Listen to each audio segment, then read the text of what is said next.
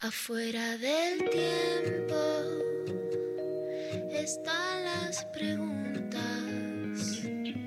las luces y sombras que no tienen fin. Ahí en la frontera están las señales, besando los bordes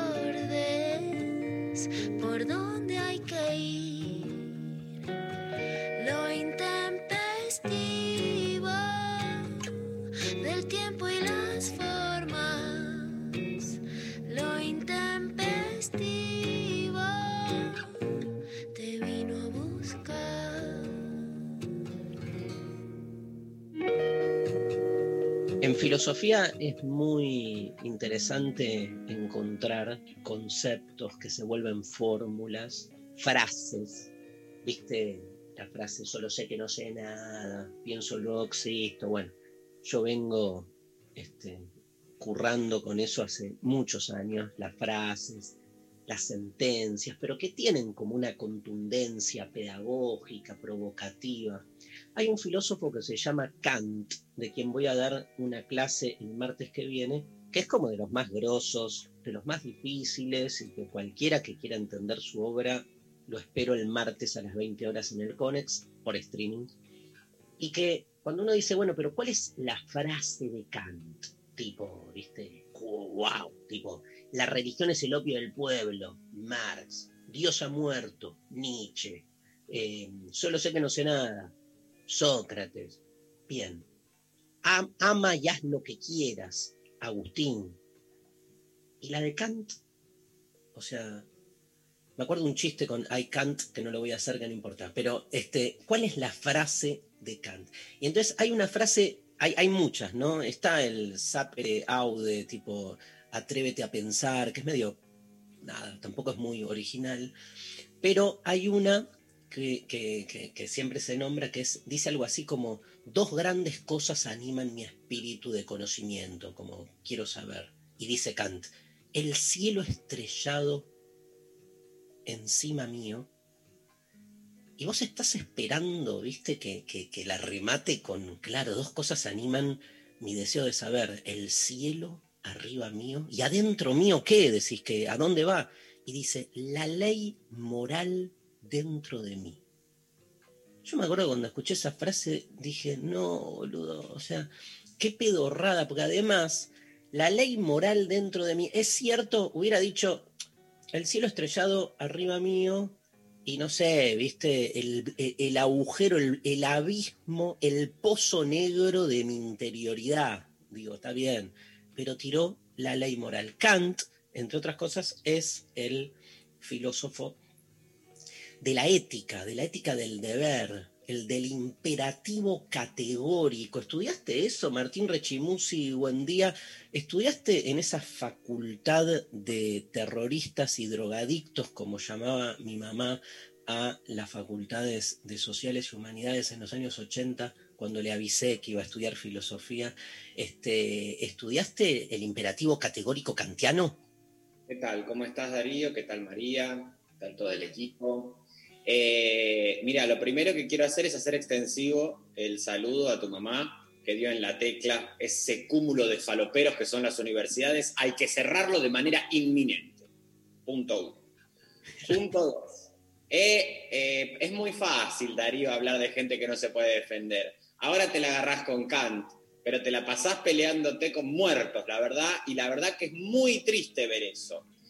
Y punto tres, eh, sí, he visto el imperativo categórico. Corregime a ver si no recuerdo, eh, a ver si A ver. eh, recuerdo bien. Iba por el lado del imperativo categórico como accionar de modo tal que te gustaría que accionen contigo. Semi, semi aplauso. Den mi aplauso, iba por ese lado. Sí, porque no, no, porque lo pones en el lugar del deseo que te guste y en realidad va más en el lugar del deber. Lo que Kant eh, intenta es como poner una fórmula para que vos te des cuenta, justamente al revés, si tus acciones son morales o no. Entonces él dice, una acción es moral si habilitas que esa acción sea posible de ser hecha con vos. O sea, si vos admitís que eso que vos admitís para vos hacer, este, todo el mundo lo puede hacer y lo puedan hacer con vos, entonces es una acción este, moral. ¿no? Es un principio muy basado en cierta individualidad, claramente. O sea, eh, su reverso es el famoso no hagas lo que no quieras que te hagan. Sí.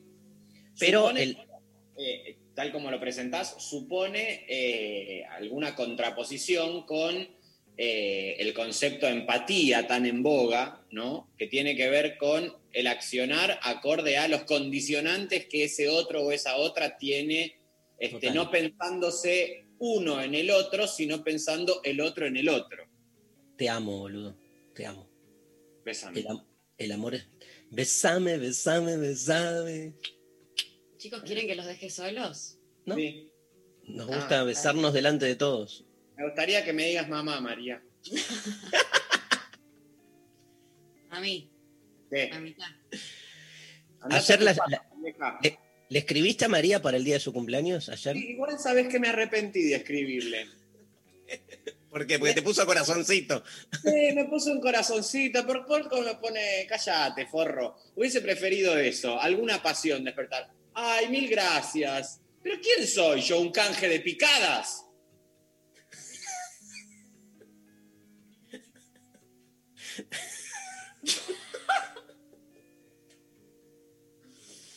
No, sos la picada. Soy la picada. Sos la picada, Martín. La verdad que María hubiese esperado otra respuesta de tu parte, porque yo me acordé muy temprano, lo tenía anotado en, el, en mi calendario de papel, querida.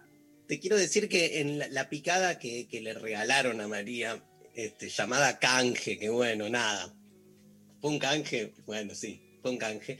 Este, habían unos salamines y uno- unas bananas que eran como daban tu cara. Te, te vimos ahí. Salamines y banana en el misma bandeja da inmediatamente eh, asistencia estomacal. La, la bandeja vino con fiambres y banana, boludo, y me parece un, un- un gran acierto es- esa mezcla. A mí lo que no me parece un acierto es que se me destrate así como se me No, destrate. te- no, no, no. A ver, yo voy a decir algo. Es cierto que acabo de ver recién, recién, recién que me preguntó cómo le había pasado Martín en un mensajito y que lo acabo de leer. Una conversación mínima, algo. pienso, ¿Qué era? ¿Qué era? ¿WhatsApp? Por Instagram. Ni No, siquiera se bueno, dignó a mandarme Por eso, boludo, por Instagram se te van los mensajes, no De vale. hablamos por Instagram. Yo cuando alguien me habla por Instagram le digo, o sea, cuando se vuelve algo más serio, WhatsAppame. No, aparte, eh, yo lo estaba por ver ahora acá. Entonces, eh, ¿para qué iba a? Trucha, trucha. Pero Es feo, María. O sea, yo con tu papá, con Darío, no te, no te enseñamos esto. No te educamos para esto. Te educamos para, como bien dice Kant, seas una mina buena, no una forrita. La única persona que después del golpe que, doméstico que tuve y que casi me muero desangrado y que todavía me duele la mandíbula, la única persona no íntima, sino del grupo de amigues cercanos, pero no íntimo, digo familiar, que me escribió para preguntarme cómo estaba del golpe fue el señor Martín Rechimusi. Porque esto Eso- es, eh, al final soy bueno. Esto es, lo, esto es lo, lo peor de todo. Que al final soy bueno. O sea, todo esto que yo me hago el vivo es toda una máscara para ocultar ese cachorrito de- débil que soy. El imperativo categórico dice así, actúa de tal modo que tú, que tu máxima pueda volverse universal. O sea, que lo que vos hagas. Por eso, por ejemplo, eh, ¿es moral o no es moral mentir? Y no es moral, porque si vos admitís la mentira, admitís que todo el mundo mienta y es un quilombo y además no querés que te mientan a vos. O sea, es una buena fórmula, pero este, lo voy a explicar el martes. Simplemente empecé a hablar de Kant porque la consigna de hoy, donde vamos a sortear cuatro pases, eh, pase, Eh, pase. eh, pase, eh. Che, perdón, me llegó un mensaje de mi madre diciendo, si lo pensás desde Kant, sos chota. ¿Eso te dijo tu mamá? Me acaba de mensajear eso. O sea, yo, yo soy tu mamá. Nadie, nadie, nadie, o sea, eh, yo lo estoy recibiendo eh, insultos el día de hoy. Y la verdad es que me parece que no lo merezco. Y porque Mamá. ayer Kant dijo, ayer dijo Kant que vos te habías saludado y todo y que vos forrita sos. Porque no podés, la gente que te pregunta, Estoy- che, ¿cómo la pasaste? Feliz cumple, ¿qué onda? Una mínima, una mínima charla. Agradecidísima con todos los que mandaron sus saludos y, y en la medida que puedo eh, respondí todo lo que Yo pude. le mando un gran abrazo a la mamá de María, que está Que escuchando. aparte me está diciendo que soy una chota. Igual, no importa. Hoy, María, lo que te queremos contar es que, bueno, más hacia la segunda mitad del programa, te preparamos un homenaje con tu mamá biológica, no yo, y Darío, en donde ellos van a aparecer disfrazades, tal como en ese cumpleañitos tuyo, que te dieron tu primer ataque de pánico. Ellos te regalaron tu primer Dios mío. Sería hermoso. Bueno, y- Bueno, perdón. no, todo bien. ¿Cuál es la consigna? Que nos cuenten entonces en relación a eh, lo que estábamos hablando de Kant y que se ganan las entradas para eh, la clase de Kant, que nos cuenten eh, maldades que hayan hecho, que les hayan hecho, todo lo- el concepto maldad Amo. entra, eh, nos mandan sus relatos de maldades al 11 39 39 8888 y nos mandan también arroba lo intempestivo en Facebook, en Instagram, en Twitter, participan eh, por las entradas para Kant. Sí, dice ahí Sophie Cornell, o sea, siempre a uno le es más fácil contar maldades que uno recibió. Parece que lo interesante es asumirse uno choto. Porque todo, o sea, aquel que cree que no tiene algo chotero, o sea, no, no te creo. O sea, todos te creo. hicimos. Por otro lado, también aprovecho que estamos hablando sobre la consigna para interpelar a Sophie Cornell, si es que va a oficiar de jurado, a que en, este, en esta oportunidad eh, quien gane sea quien efectivamente cuenta una propia maldad, esa maldad con la que esa persona carga. No se pongan eh, falsas maldades que al final terminan Claro. siendo medio bondades. ¿sí? No aprovechen esto como una cuestión del marketing. Hablen de sus miserias, loco. Acá no los vamos a juzgar, no las vamos a juzgar. Pero también... Sí. No, les va- no los vamos a juzgar, les vamos a mandar directamente a la policía. Está bueno. Chan, no. Qué, qué interesante el paso de la maldad, o sea, de la moral al derecho. Es un gran tema de la filosofía política, porque hay este, situaciones donde la maldad se convierte en algo juridi- jurídico, en algo institucionalizable, y donde entonces ya, digo, la maldad supone un violentamiento de la ley. Sin embargo, hay acciones inmorales o no éticas o maldades que no están regidas por el derecho. Esas son las más interesantes cuando, viste, sos un hijo de puta y sin embargo no hay posibilidad de que seas juzgado por eso porque no está eh, en el interior del derecho. Es tremendo. Esa es la gente que vos decís, eh, eh, es un mal tipo, pero no, no viola la ley. ¿Qué hago con un tipo que es malo, pero no viola la ley? En general, te, aparte te, te cautivan, boludo, porque es, es el, el- el mal tiene algo cautivante, es insoportable. Va, digo. Hay no una sé. dimensión de la, creo que en la modernidad, o en este, no en la modernidad como época puntual, sino en este presente, creo que la maldad está muy asociada a la psicopatía, al psicópata, ¿no? Digo, pasó la mano de la psicología por ahí y suponer que justamente quien tiene esa estructura es quien está ejerciendo maldad, quien no tiene capacidad de sentir culpa, ¿no? Quien Mm. no registra el, el dolor o el, o el, este, o el sufrir ajeno. Creo que, este, hablando mal de todos nosotros, creo que en realidad siempre que cometimos maldades, y espero que María Stanriver, Sophie Cornell y este, Martín Rechimusi se animen a contar una propia, pero creo que lo que hacemos nosotros es autojustificar. ¿Viste? Yo todos los relatos de maldades que estoy pensando, Rechi, los pienso todos como reparación o devolución de algo. Eh, una mina me cagó, no sé qué, y entonces yo, o sea, pero siempre es como me hicieron esto, entonces le hice esto, ¿entendés? Como me, siempre es como de, la devolución, y entonces no es que aminorás el mal que cometiste, pero lo justificás diciendo ojo por ojo, diente por diente. Entonces, ¿sabes qué sería lindo? Que como consigna, primero digan el daño que hicieron, como título. Y después, si quieren joder, una justificación. Pero primero el daño como título. Mm. Le pegué una trompada a una vieja, por ejemplo, empieza. Así, ¿no?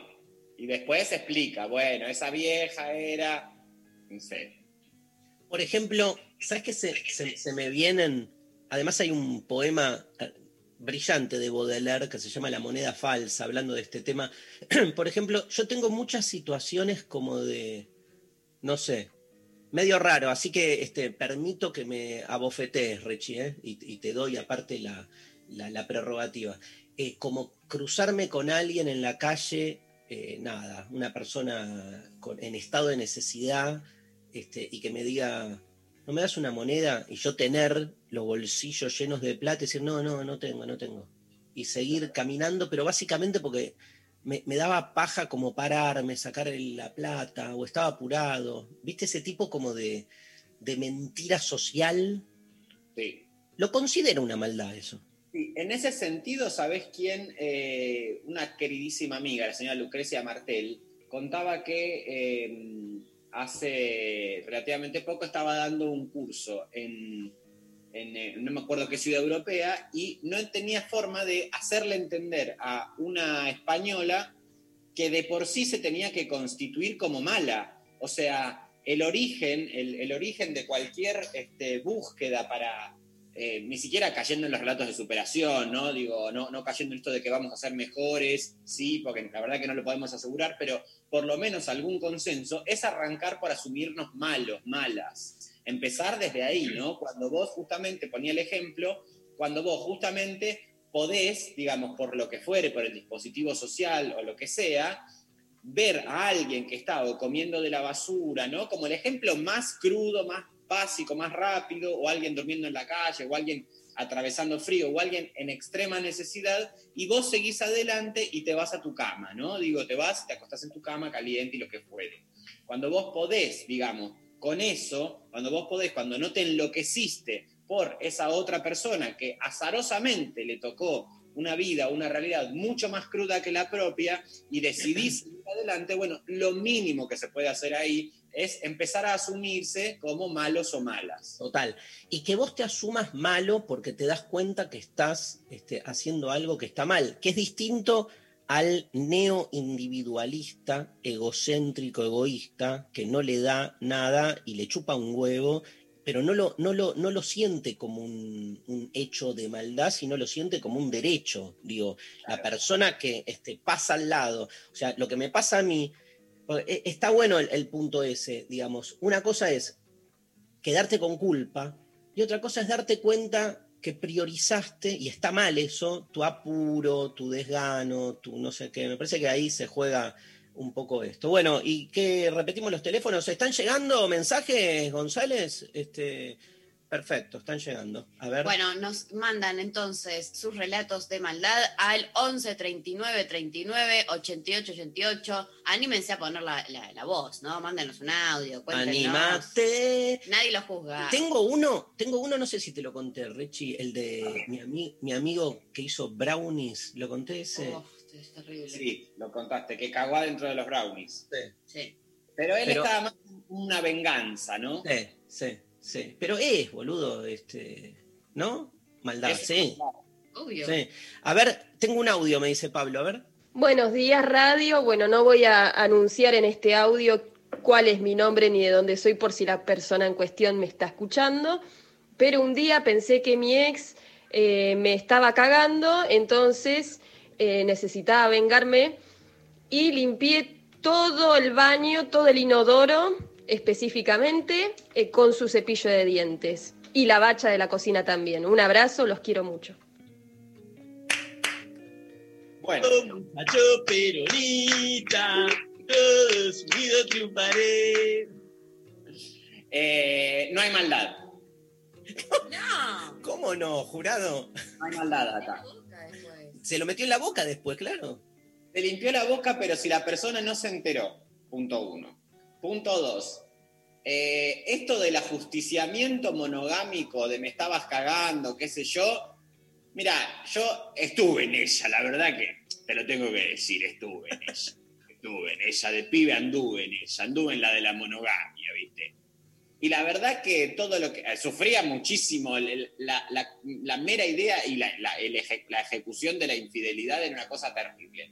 Después, con el tiempo, me di cuenta que, digamos, el entrampado monogámico también asume que, bueno, las personas tienden a cagar. Evidentemente, una cuestión. eh, no, no es lo que he hecho yo, porque nunca eh, he sido infiel, pero sí, ahora ya digo, bueno, chicos, si ya está la carta del poliamor, de las relaciones abiertas, déjense de joder con los pactos monogámicos. O sea, no entren en pactos monogámicos para te- tener ganas de andar con esas este, pequeñas eh, hurtadillas, ¿no? Ay, bueno, aventurilla, dale, basta. Eh, de modo que creo que aquí no hay maldad, un poco porque eh, si la otra persona no se entera, ¿en dónde estuvo la maldad? ¿En el concepto bacteriológico que mete en su boca? El, ¿Con la cantidad de bacterias que no sabemos y que están en nuestra boca? se le pudrió la boca, boludo, el chabón. No, no le pasó eso. No, bueno, me pone- falta esa segunda parte, ¿no? Pero está bueno lo que decís, porque hay, hay, está buenísimo, porque la relación entre entonces la maldad, o sea, la, la chica que nos este, dejó el audio, le mandamos un gran abrazo por su confesión. Eh, en el momento en que agarró el cepillo de dientes e hizo todo eso, sentía que descargaba algo así como, ¿qué, qué pone? Como su... Coincido 100% con Rechi, no hay lugar. Mira, ahí eh, tenés coincidencias de, de- Muy, muy bueno, pero digo, lo- lo- lo- lo- me parece que ahí lo interesante ¿Se es... escucha el misterio este? Nada, Ah, perfecto. quédate tranquilo, no se escucha nada. Pero este, me parece como que en la medida en que no se ve la maldad, es maldad, ¿no? Sí, porque ¿qué hizo? ¿Qué hizo ella? Es como cuando uno reza. Este, Dios no te escucha porque Dios no existe. O sea, rezás por vos. Acá es lo mismo. el- lo que hizo la chica lo hizo para ella. Descargó ahí, pero la maldad. Tenés razón, Rechi. Me convenciste. Em, gracias. Vamos, primera canción que tenemos un montón de mensajes. No se hagan les boludes. Este, Rechi y María tienen que contar un acto de maldad. Eh, No te hago una pregunta. Tengo uno, tengo otro que se me ocurrió. Tengo una pregunta. Por ejemplo, yo he hecho cosas como estas. Por ejemplo, escupir porque tenía un pollo en la garganta en un lugar que no daba. Como si te dijera, no sé, estoy en un. Claro. O- o- en la garganta y qué. A ver, ¿cómo es? Yo los hijos los reviento contra los azulejos. Dos es esto. Un pollo en la garganta. estoy en tu casa Sí, y vos me vas a hacer un mate. Sí. Y yo justo tengo un pollo en la garganta y no sé dónde está el baño, pero se me va y entonces me voy como ahí al costadito y escupo en el piso. Sí, Y no te aviso. sí. ¿Es una maldad? Obvio. No, sos un roñoso de mierda, pero maldad no sé si es maldad. Maldad es otra cosa. O sea, si vamos a igualar la maldad, que de repente sos un mugriento, pongámosle también los nombres correctos a las cosas. Cuando busquemos gente mugrienta, den estos ejemplos. Escupí, Darío, escupí, dale. Basta, por Dios. Escupime todo, escupime todo.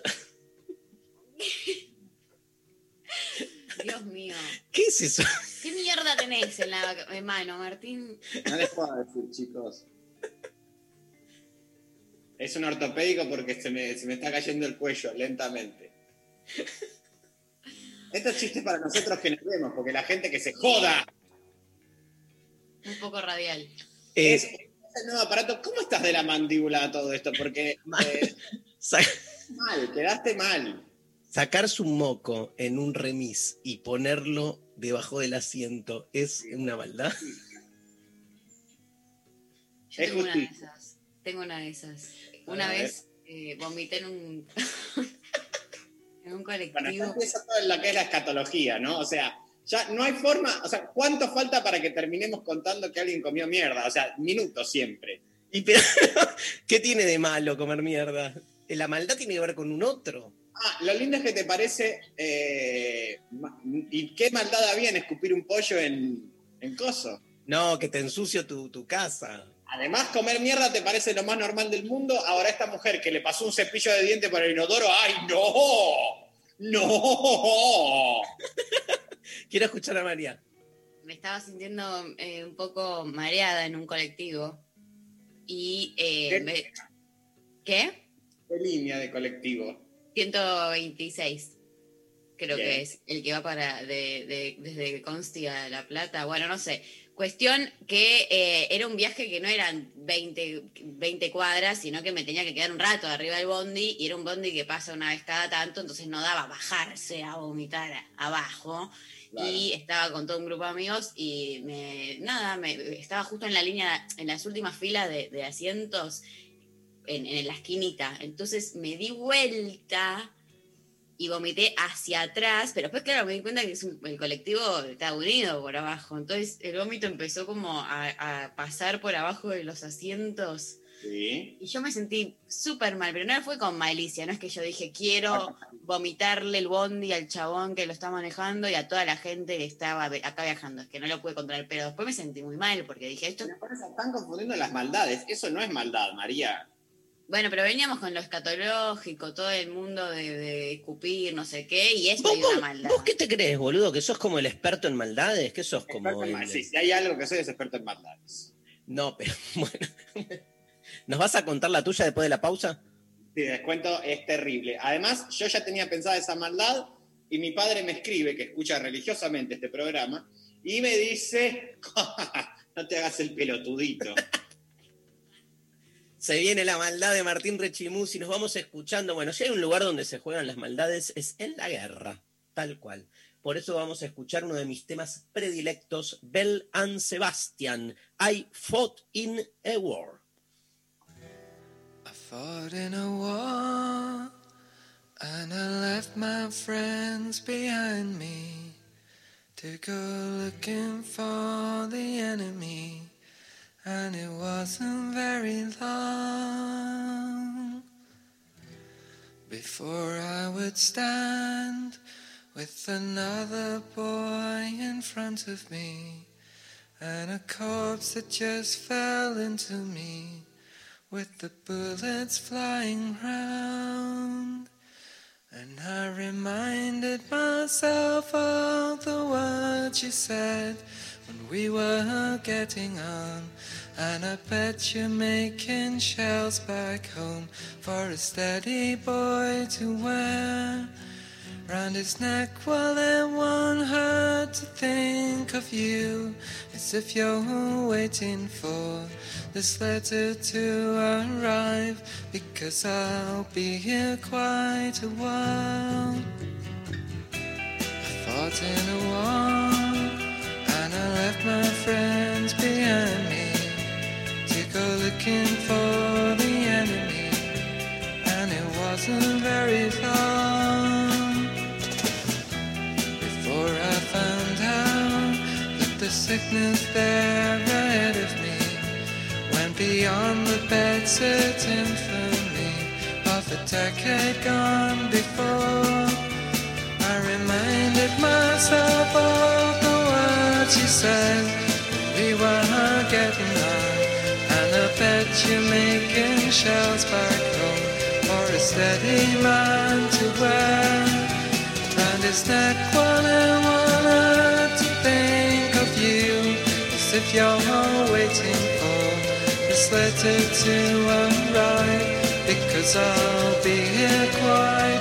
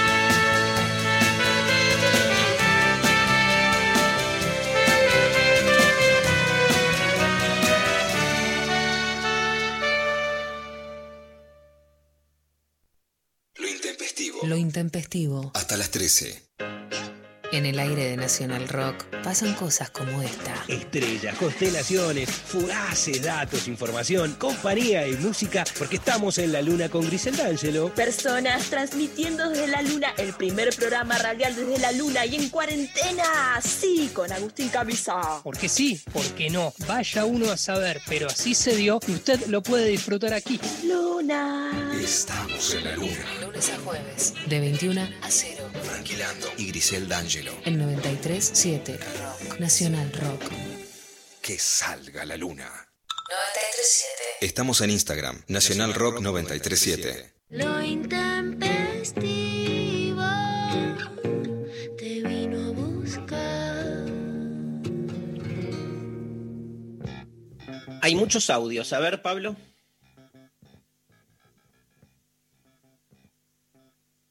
Buen día, intempestivo. Eh, quiero decir que maldad es lo que le hiciste a Martín María. No puede ser. Tiene total razón sobre eh, lo que pasó con el mensaje. ¿Y sabes por qué te banco, Martín? Porque yo también le mandé un mensaje como fanático y no- ni siquiera el visto me clavó. Eh, muy malo. Eso sí es una maldad. Besos. La bancamos rotundamente a María Stanriver, que recibió dos millones de mensajes y obviamente le contestó a todos sus íntimos, sus amigos y sus amigas, así que no al lugar. pasa, Dari? ¿Sabés qué pasa? Mira, ella viene rompiendo las pelotas con el tema del cumpleaños hace un mes. Es cierto. O sea, empecemos poniendo las cosas en contexto, ¿sí? Porque somos gente de las ciencias sociales, gente de las humanísticas, gente de la ciencia, que importa el contexto. Ella Además, viene... sí. Ella Pero viene... no. Sí. Te digo, perdón, perdón, pero no, no, no puedo decirte esto porque te conozco, porque además de ser gente de las ciencias sociales, somos también gente del mundo del, del, del mundo tech. Sí. Tecnológico. Y entonces, Así se decía en 1990, lo que es la era digital, pero bueno, vamos a hacer- sigamos adelante, Dari, sigamos adelante porque ahora estamos en otro. hay, hay mucha gente sin trabajo. Sí. María podría haber contratado un community manager para contestar los mensajes de cumpleaños. Pero, ay, eso no parece maldad, ¿no? Contratar a un otro que responda gracias por mí. es- Le estás dando laburo, le estás dando Nada laburo a la gente. Hilton, nada de lo que haga Paris Hilton puede ser maldad.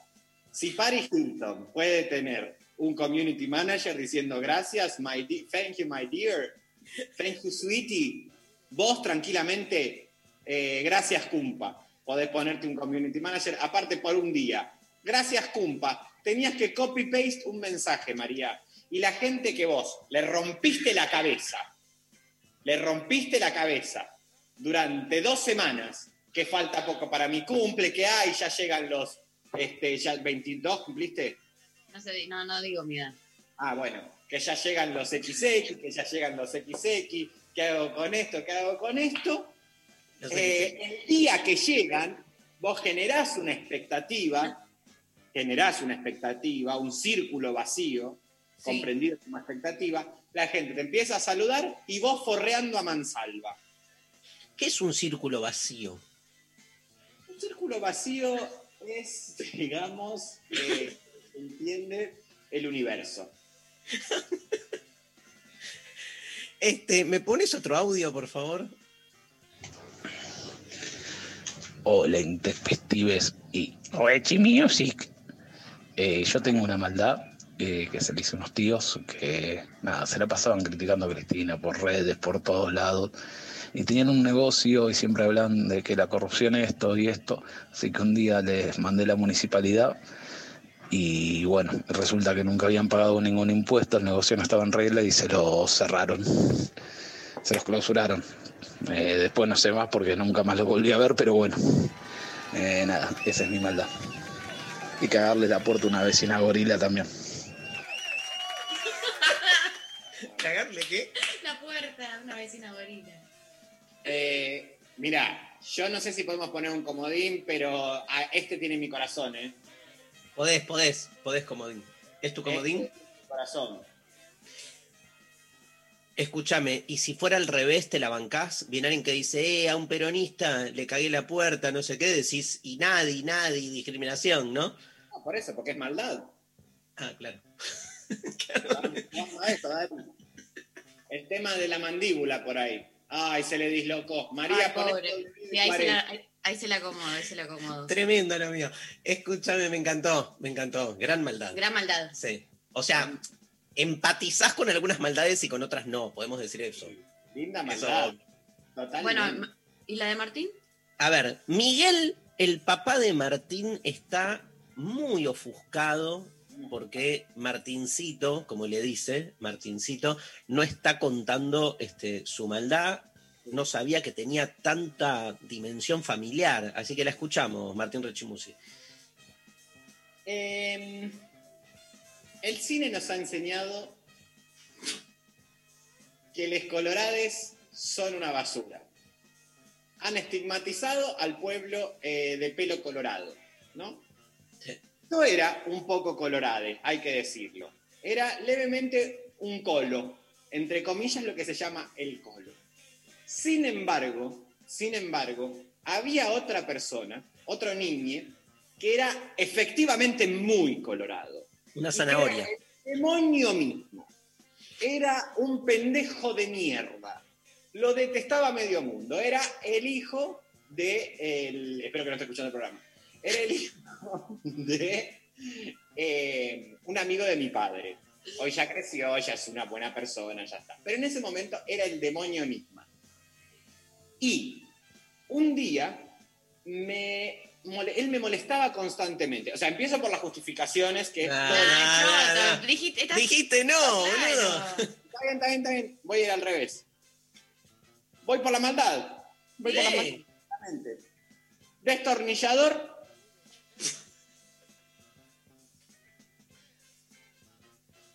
Destornillador. Fuego. No. Hornalla. Se calienta a fuego el destornillador. Yo cinco años, el cuatro. A fuego fuerte. Pablito, ¿me sostenés esto? Le dije. Ah, boludo, tremendo. Sí. Tremendo. Un psicópata a los cinco, ya era. ¿Y qué, le quedó la marca toda la vida? Sí, espero que sí. La verdad que espero que sí. Porque ¿Qué este hizo? Era, era malísimo. Y me pegaba. ¿Pero qué me- hizo? Pará, ¿qué hizo? Agarró y empezó a gritar como loco. Sí, sin largarlo. Además también medio boludo. No lo largaba. Lo seguía sosteniendo así. ¡Ay! ¡Ay! ¡Ay! ¡Ay! ¡Ayuda! ¡Ayuda! Gritaba. Y yo lo miraba a los ojos, fijo. Carrie, boludo, sos Carrie. Carrie. Soy Carrie. Soy Carrie. Quiero saber por qué un nene de 5 años pudo ir hasta una hornalla, prenderla. Te ayudó Miguel. Miguel, lo ayudaste, Miguel. No, escuchame, Miguel es ingeniero eléctrico, o sea, algo con el tema de destornilladores hay ahí.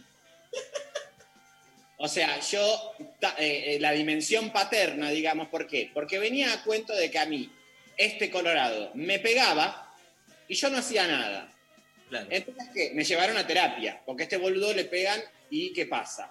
Evidentemente, ahí me cargaron tanto las tintas que caliento un destornillador y le, le prendo fuego la mano. Vos decís que hay un libro de Freud que este, insta a este tipo de reacciones? Sí. Sí. Se llama Venganza para Niñes.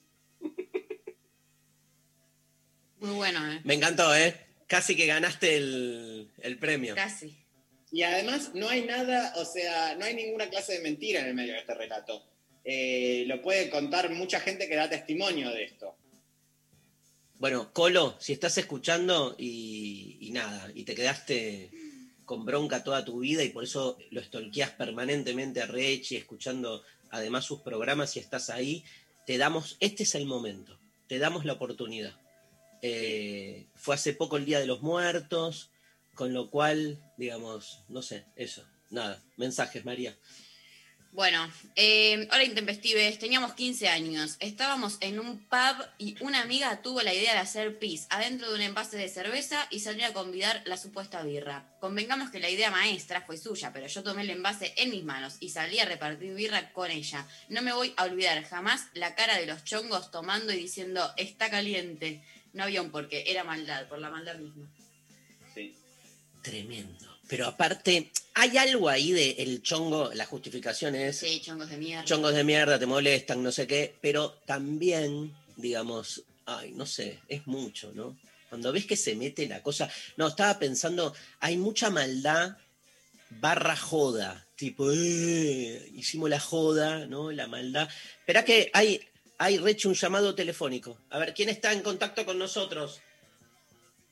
Soy el Colo. Soy el Colo. Hola, Acabo de- Colo.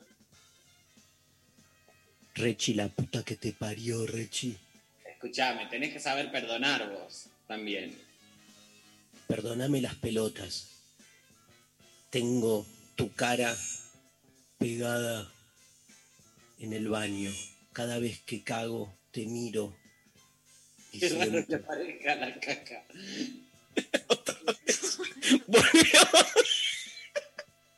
O sea, hasta en el, en el imaginario y en la fantasía se aparece. ¿Qué pasa? A fin de año nos cenamos un sorete y se acabó esto. Basta, basta, me salió mal. Ah, te salió bien. Vamos por ahí. María.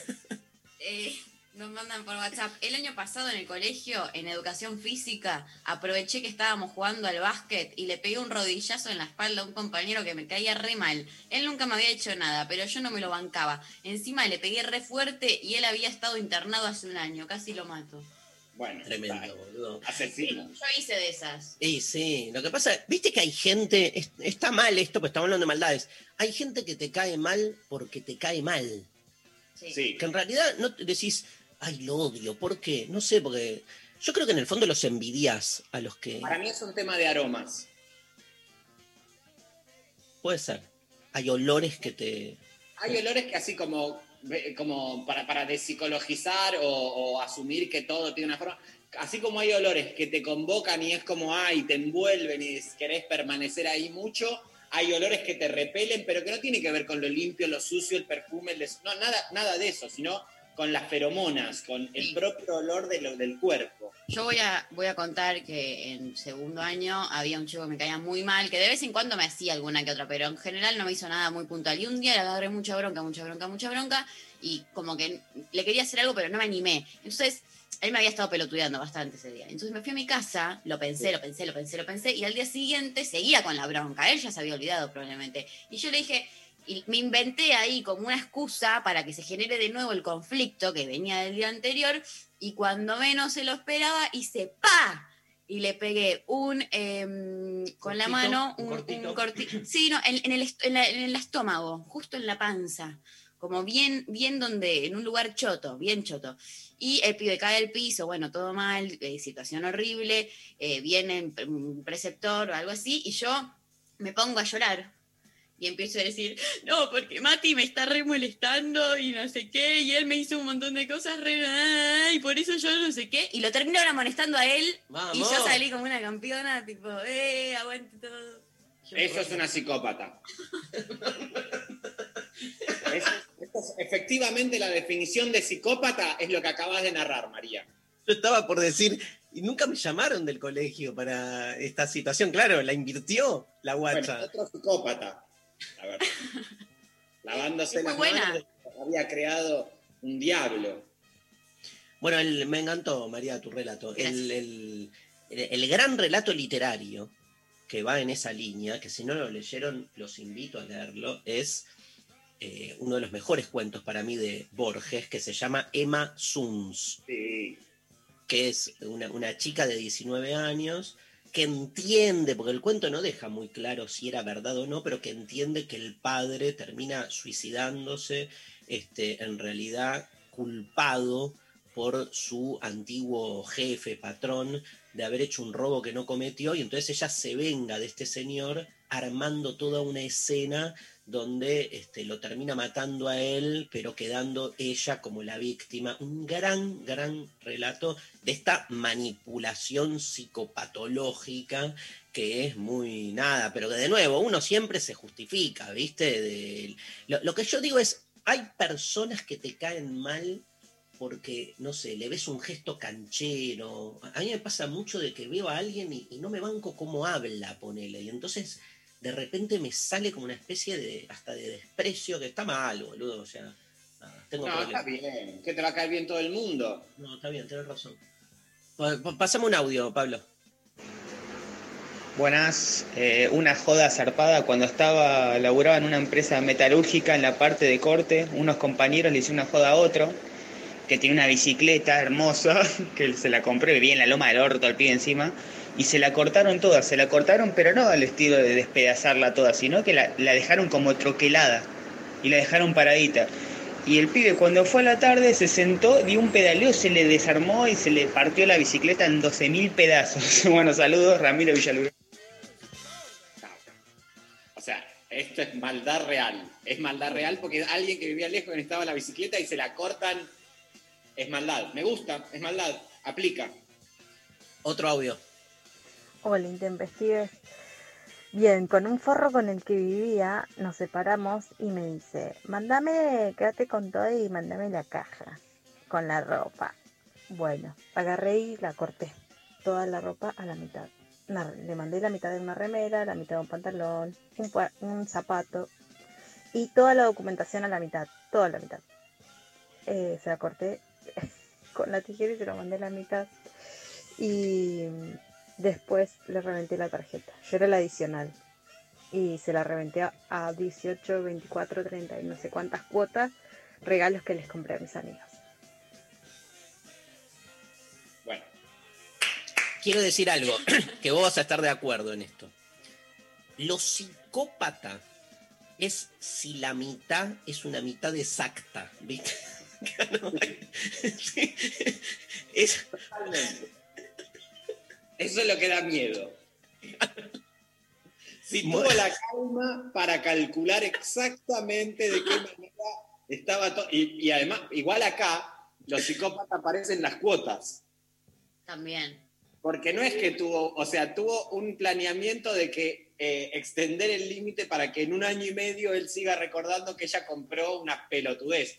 Igual al principio del audio, yo no entendí que dijo si salía con un chorro o con un porro. Con un forro. Forro, forro. Con un porro. Porque to- toda, toda mi imaginación fue con un porro que salía ella y con un chorro.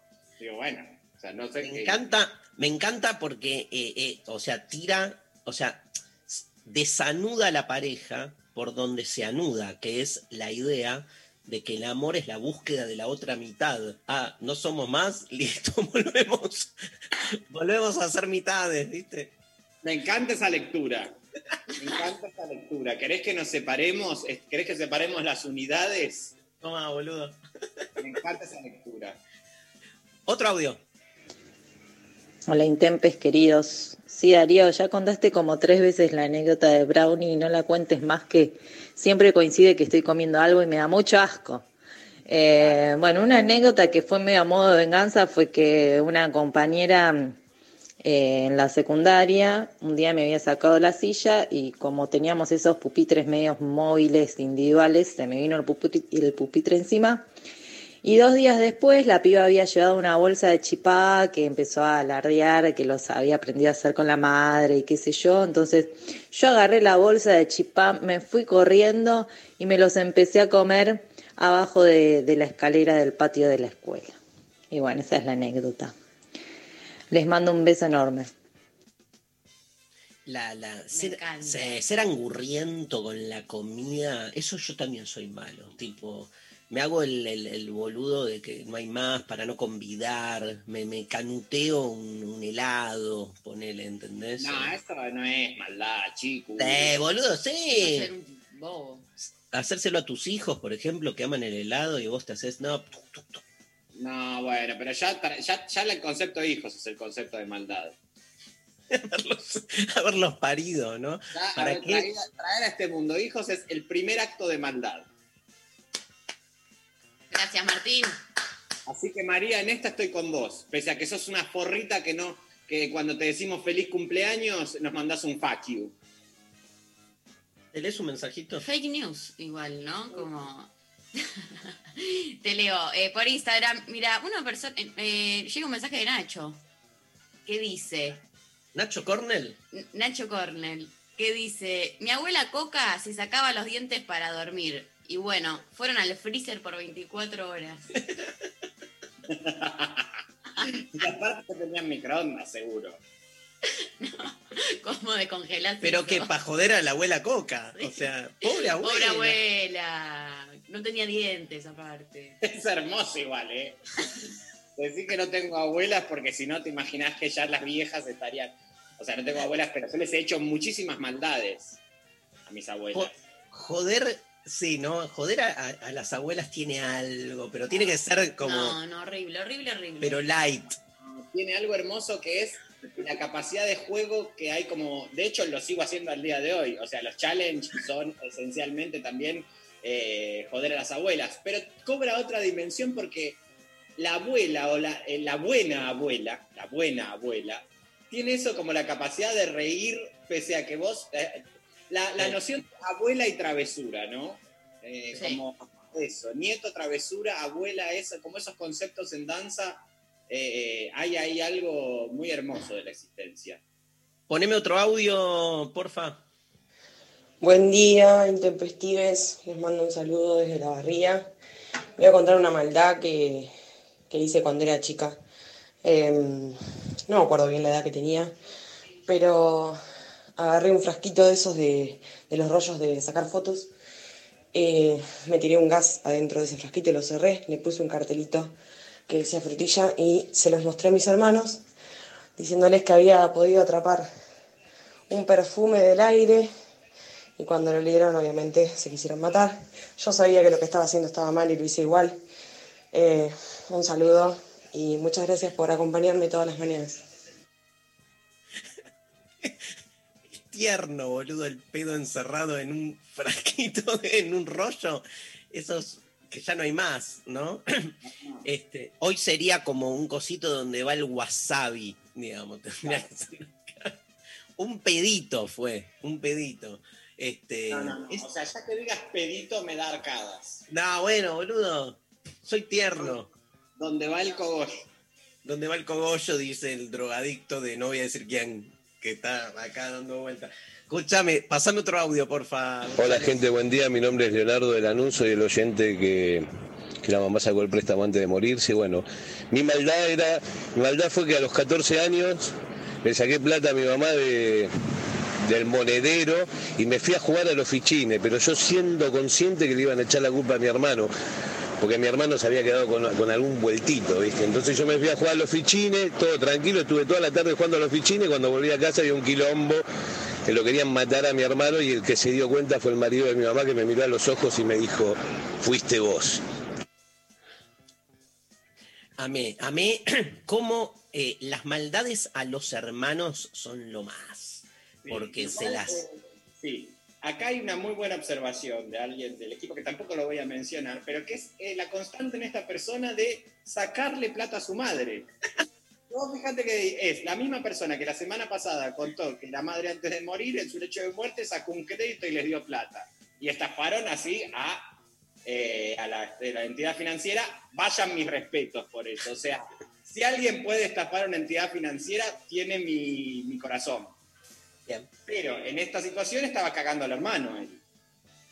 Pero siempre te tenés, siempre una maldad con un hermano es como fundamental, porque aparte vas como, como Ma- María con su amigo, o sea, te vas cebando, cebando y el día que se la podés dar, Se la remetés ahí. total, de una.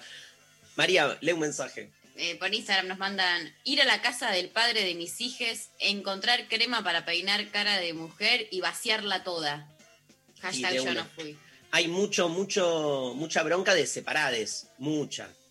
Y hay devoluciones fuertes, ¿no? Este, siempre es devolución. Uno siempre genera ese acto de maldad este, desde ese lugar. ¿Otro?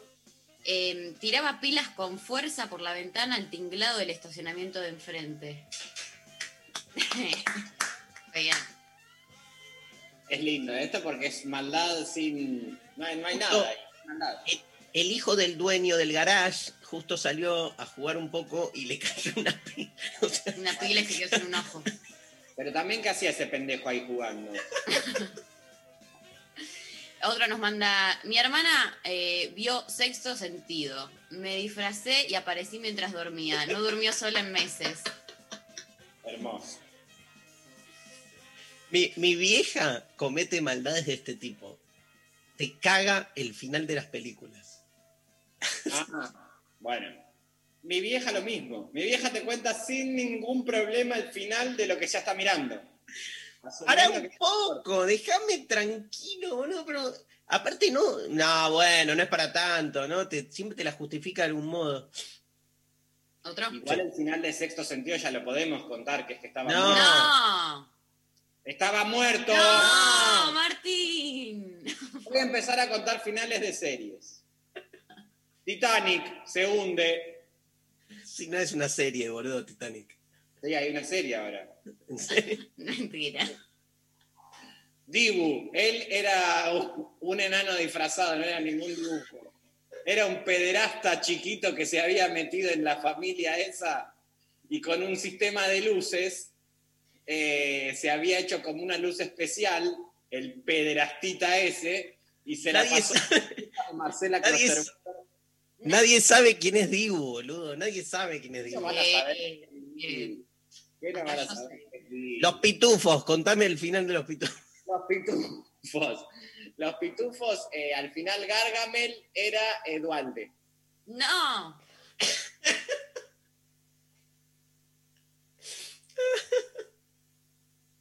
Muy bueno.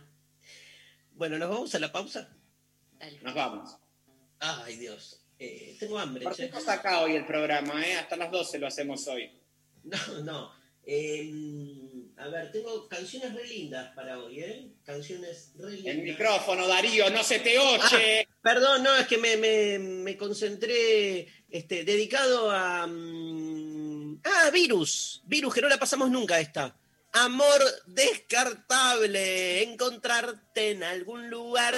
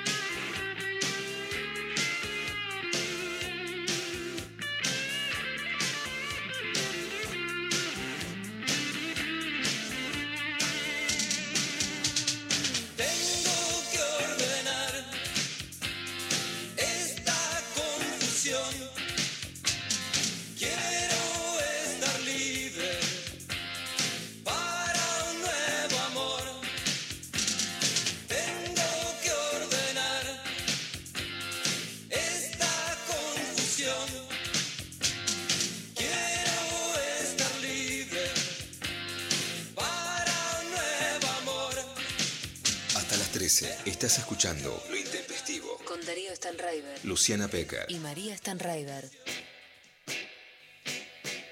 Bien, estamos. ay, ay, ay, ay, me quedé sin voz. Pero es de la emoción de presentar a Mariano Dor. Hola Mariano, ¿cómo estás? Hola Darío, ¿cómo estás? Gracias por la invitación. Un placer Divino. enorme, un placer. Te veo ahí rodeado de libros. Te presento María Stanriver, Martín Rechimusi, Mariano Martín, conocemos. Querido a- Martín. Sí, nos conocemos con Mariano, Sí. tenemos en común, somos amigues. Sí. Tenemos a Soledad Macha que estuvo la semana pasada acá en el programa. Estuvo acá, claro, estuvo acá. Este, che, un placer realmente estar aquí con ustedes. La verdad les agradezco mucho la invitación. Eh, bueno, estaba escuchando lo que venían hablando eh, y venía muy bien, ¿no? Venía muy bien, muy divertido. ¿Han hecho maldades junte o juntos, eh, Rechi, con Mariano? Sí. Por supuesto, pero este, eh, el año pasado, en el, con- junto con el comando Evita, eh, fue Sí. una especie de maldad también, ¿no? Sí, sí, tiene, tiene, tiene, tiene elementos. Este, indudablemente. Sí, cuando uno se junta, siempre termina haciendo maldades, ¿no? Sí, total. ¿Qué hicieron, boludo? Dale, contá. Martín. Eh, y bueno, impedimos, impedimos que la gente ejerza su derecho a circular eh, libremente por un carril de la avenida 9 de Julio, Tremendo. Por ejemplo. Por ejemplo. por ejemplo. por lado. Quiero presentarlo a Mariano Dor, este, nació en 1977, es docente, narrador y ensayista, da clases de filosofía y estética y metodología de la investigación en la UNA, en la Universidad Nacional de las Artes, colabora en Página 12 desde hace muchísimos años en el suplemento Radar. Yo te conocí ahí, Mariano, me acuerdo cuando una maestra común que tenemos, que es Mónica Craniolini, me dijo, Darío, leete, me mandó para que leyera una reseña que hiciste vos para página 12, creo que de un libro de Bátimo, de Nietzsche o algo. Este, Mira. Ahí te leí por primera vez, me fascinó y después me volvió loco. Pasaron muchos años y nunca lo hablamos. Tu novela, Musulmanes. Musulmanes. ¿Qué onda? ¿Qué pasa con.? La escribiste hace como 15 años ya. me No, imagino. no, no. Hace eh, 10 o 11. Es de 2009. Eh, Musulmanes es una novela de 2009 que la verdad eh, eh, funciona un poco como primera novela, pero yo había escrito una novela anterior en una fanzine, una cosita chiquita, como fuera un libro, libro de 45 páginas, este, que es Preguntale, que salió en una editorial independiente que es Encerro. Este, y que más o menos, teniendo en cuenta el- el- el- lo, chiquita que, que- que había sido la, la- la tirada, bueno, anduvo bastante bien, eh, Preguntale. Y, pero Musulmanes es como que se empezó con el, mano en mano, el boca en boca, y, y bueno, la verdad es que encontró un puñado de, de lectores y lectoras. Este, la verdad es que Musulmanes sigue siendo leído, sigue siendo adoptado por las juventudes argentinas. Y es una cosa muy linda, ¿no? Que pase algo así. Después Pero de- escribí, escribí otros libros, ¿no? Este, Pero eso te iba a incluso- decir. ¿Dejaste la novela en algún No, momento? No, No, ah. porque este, este libro sale en 2016, por ejemplo. Es Osvaldo. Osvaldo es una, es- Ah. es una- es se lo puede leer como una continuación de, de musulmanes, este, que salió en Blata y Ríos y las 40. O sea, un, una- una- un esfuerzo conjunto entre Blata y Ríos y las 40. Este, pero bueno, Osvaldo está haciendo también su propio camino, ¿no? Fue lanzado en 2016 y fíjate, Musulmanes todavía sí- sigue siendo leído 11 años después. Eh, ahora, Ahora, me acaban en- de hacer un grupo de chicos, me acaba de hacer una entrevista que salió en Microcentro, que es la editorial de, de- de Cecilia Pavón y, y Claudio Iglesias, este, y son pibes que están, viste, que se fascinaron, son escritores y, y- Es y un lectores, librazo, boludo. jóvenes. Sí, es un musulmanes, que... musulmanes a mí me Sí, partió. sí. Me partió. Te, quiero, te quiero decir algo, pero en paralelo empezaste con una actividad, porque Mariano lo que hace es dar, es profesor de, de lengua y literatura, da muchos talleres. De hecho, los jueves a las 19 horas dicta talleres de escritura por Zoom, hiper recomendado en los talleres de Mariano, porque realmente tiene un, es, es un docente, básicamente, un docente Sí, sí, fundamentalmente soy docente. Sí, sí, sí. Y, y los miércoles empezás un taller donde vas a trabajar en torno a la ópera y sus estructuras Claro. narrativas. Escúchame, ¿a quién? Y te lo digo irónicamente, pero este, para que lo presentes, ¿por qué puede interesar hoy la ópera a un joven, por ejemplo? Uf.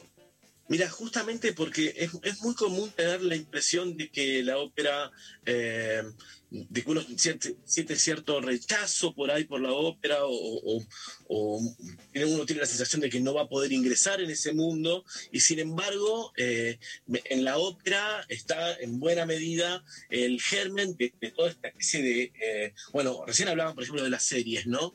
Este, to- todo lo que es la construcción narrativa, el- el- el- la, la construcción de totalidad de una obra, el- los múltiples lenguajes que se juntan, bueno, todo eso este, se origina en la ópera, indudablemente, ¿no? Incluso eh, algunos autores señalan que, que- que cuando uno va a un gran recital, vas a un super fest, no sé cuánto, una rave, se juntan miles de personas. Este, eso es un evento que de alguna manera es un evento que busca la totalidad, es un evento wagneriano. De alguna manera los, los grandes recitales son una especie de eh, hilo que viene de Wagner, que es generar una especie de, cosa inmensa en donde suceden un montón de cosas y eso es, de alguna manera es el anillo del, nivel Ungo. Este, es decir, en, la, en la ópera uno puede estudiar eh, mu- mucho de lo que tiene que ver con eh, la estructura narrativa, de- tanto en literarios como en cinematográficos o lo que son las series y el teatro. Este, y la idea de este humilde taller es eh, poder trabajar en torno a las construcciones narrativas, a las arquitecturas, este, a las tramas y a la búsqueda de temas. Porque en la ópera, como en el tango, están todos los temas, ¿no? Aparece, uno puede encontrar eh, realmente una variedad tan, tan rica, ¿no? Sabes que yo justamente eh, en la ópera eh, desde hace varios años eh, a un palco cazuela con Mónica, o sea, con Mónica Crañolini, con nuestra, Mira. con nuestra maestra, este, asisto a la ópera desde hace bastante tiempo, por eso conversamos mucho con ella sobre, sobre ópera, este, Bueno, y, Nietzsche, ella es especialista, Mónica, que es especialista en Nietzsche y la relación de Nietzsche con la música y con la ópera de su tiempo. Te quiero hacer otra pregunta porque sí. sacaste un libro sobre Marx y la literatura y estás Sí. escribiendo ahora uno sobre Nietzsche y la sobre- literatura. Entonces, sí. Me interesa preguntarte, ¿cómo, cómo es tu relación? Vos, yo que te conozco bastante, pero poco al mismo tiempo, porque tenemos un vínculo, digamos, este, muy de, de conocernos en el medio, pero por ahí de, Sí, de- sí. de tener también esa, todavía esa extrañeza. Yo te hago una especie de este, loco inmerso en los libros, o sea, ¿estás, ¿es sí. así? ¿Es así? O sea, ¿te así. pasas el día metido en los libros o, o- Sí. o no?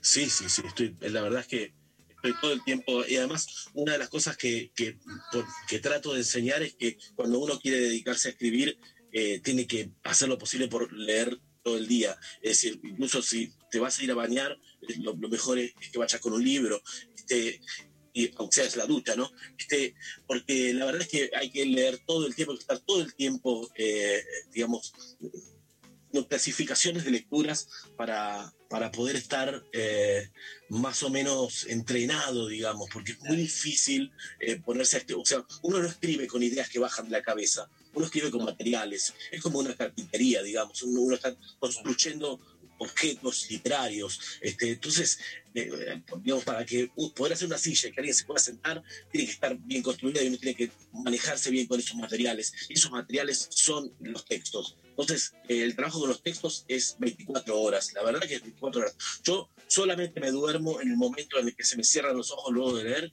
y cuando me despierto empiezo a buscar libros y así es mi vida todos ¿Lees de todo?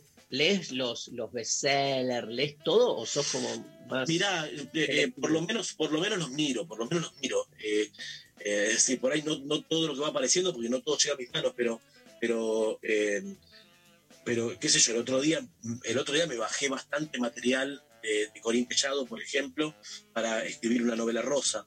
Empecé a escribir una novela rosa en Amo, plan, en plan Almodóvar, una, una, una escritora, eh, o sea, la narradora es una escritora despechada eh, y, y muy enamorada y al mismo tiempo con el corazón destruido y, y bueno, estoy y, leo, digamos, novelitas rosas Le- también le- para, le para contás- ese mundo.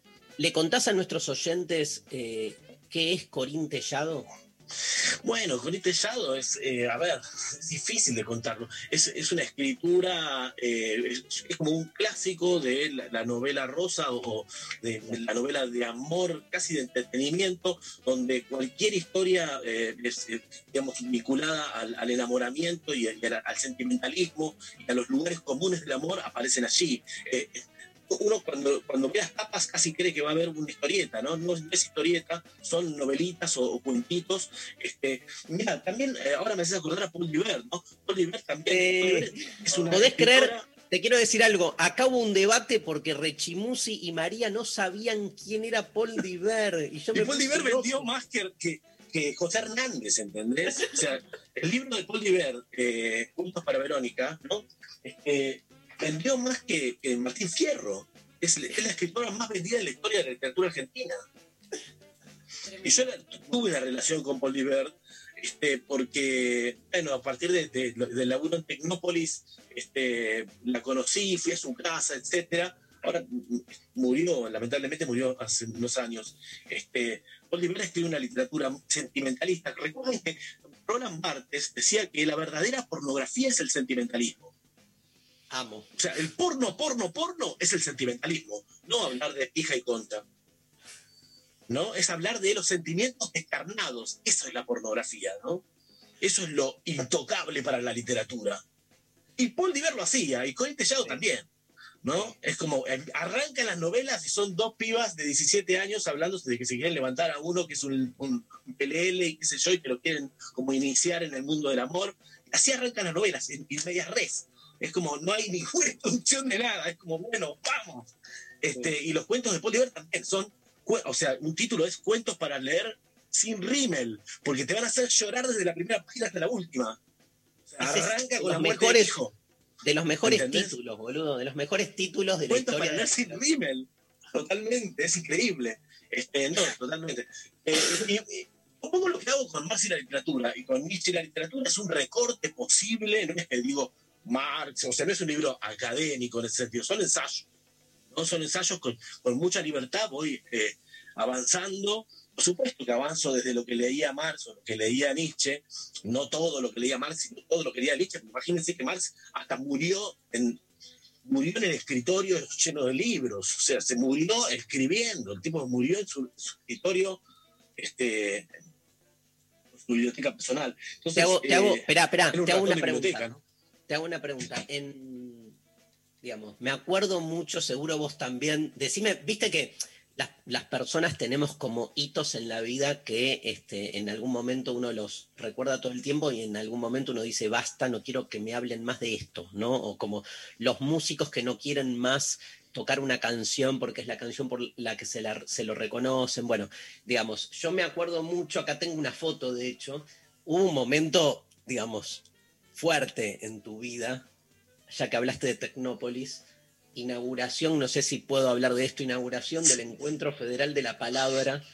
Fuerte. Te, te pusiste a recitar con la amiga Cecilia Sterling enumeración de la patria de Silvina Ocampo y al lado tuyo estaba Cristina Fernández de Kirchner, con quien aparte tú, en- estable, ahí estuviste con ella, digamos. Sí, claro, claro, sí, estuvimos con Cristina eh, un ratito, compartimos un momento. eh, fue un- fue un- una, jornada inolvidable, una cosa increíble. Bueno, fue una cadena nacional, ¿no? O sea, eh, eh, Además. esas cadenas nacionales tan criticadas justamente en aquel momento.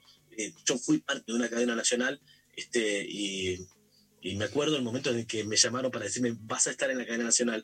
Yo me estaba bañando justamente. Este, y, eh, y atendí el teléfono, obviamente, en la ducha.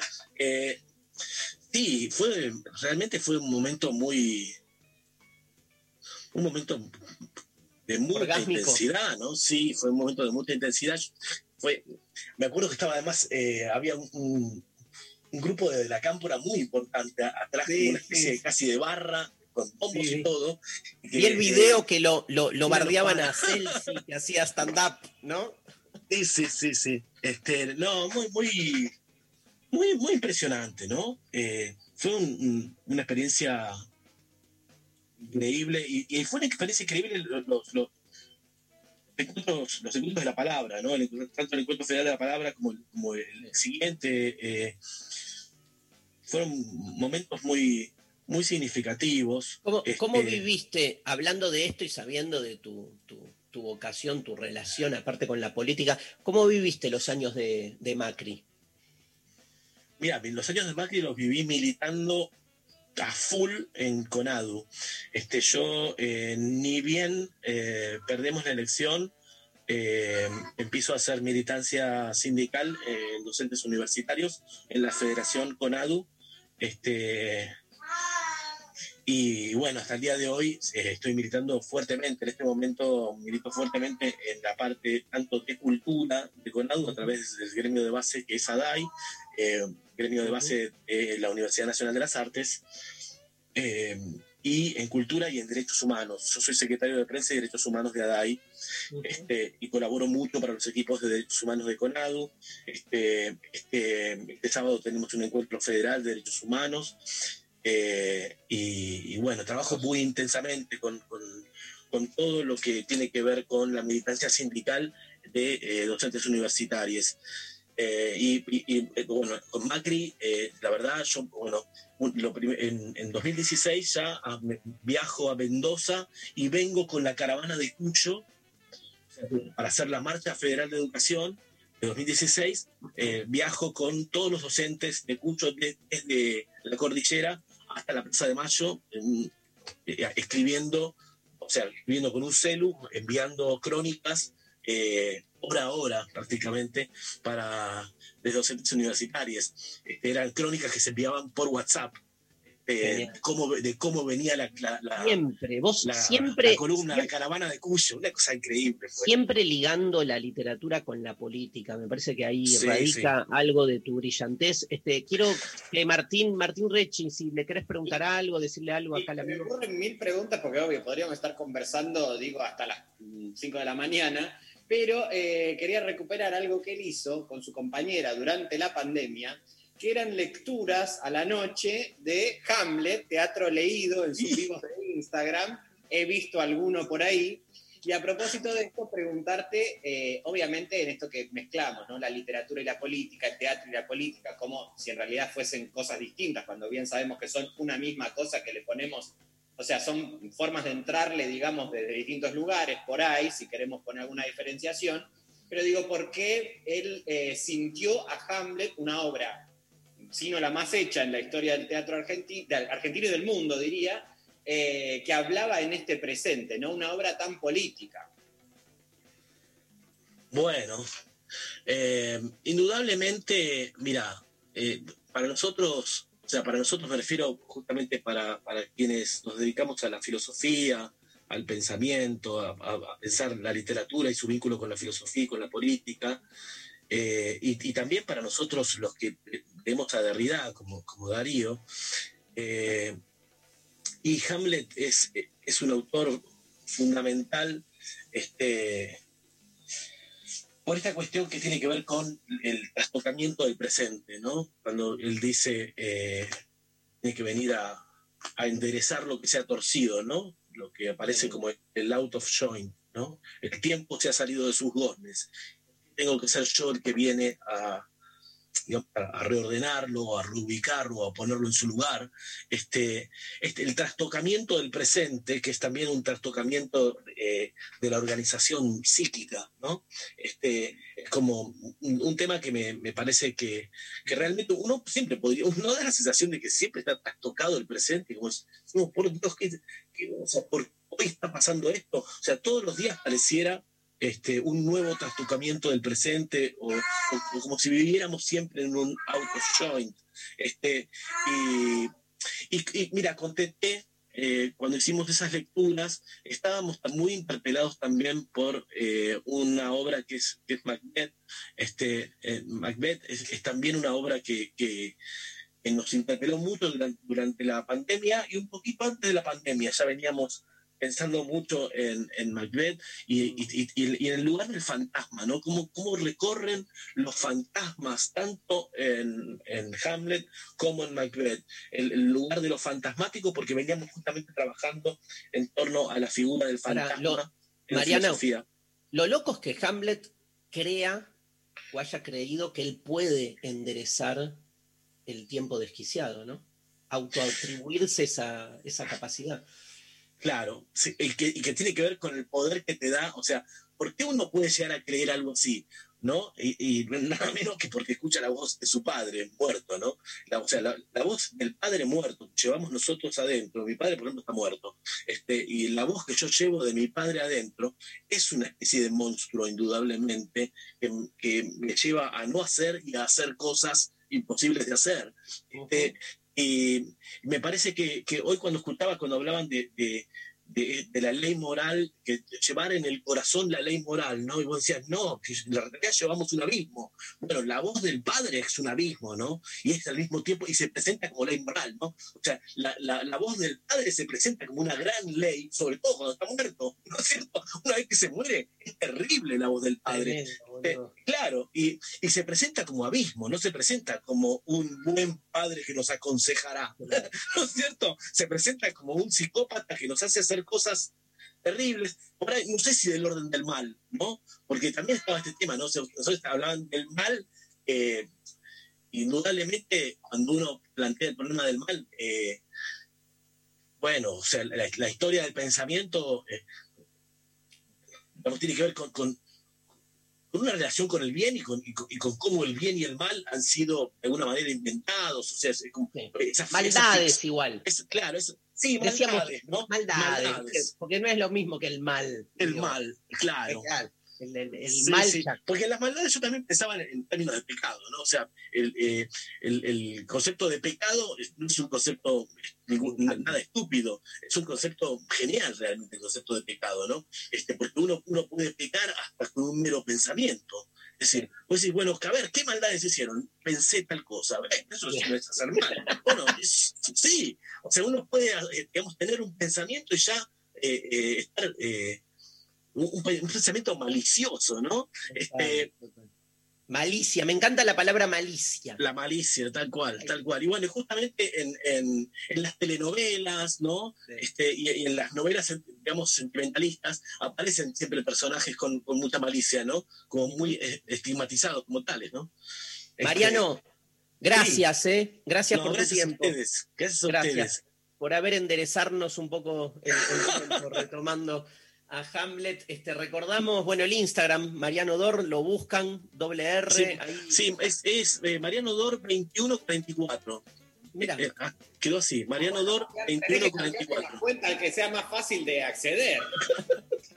Es- es- me dicen, ¿por qué 2144? ¿Qué pasó el 2144? No, la verdad no. Este, Lo- los jueves a las 19 los talleres de escritura y arranca Sí. los miércoles a las 19 el taller donde va a trabajar la ópera. Eh, la ópera y la escritura, ¿no? y la escritura y sus estructuras narrativas. Eh, un beso enorme. Gracias. Mariano Dor pasó por lo intempestivo. Nos vamos escuchando Andrés Calamaro. No se puede vivir sin amor. ¿Qué hacemos, Andrés, con esta gente? No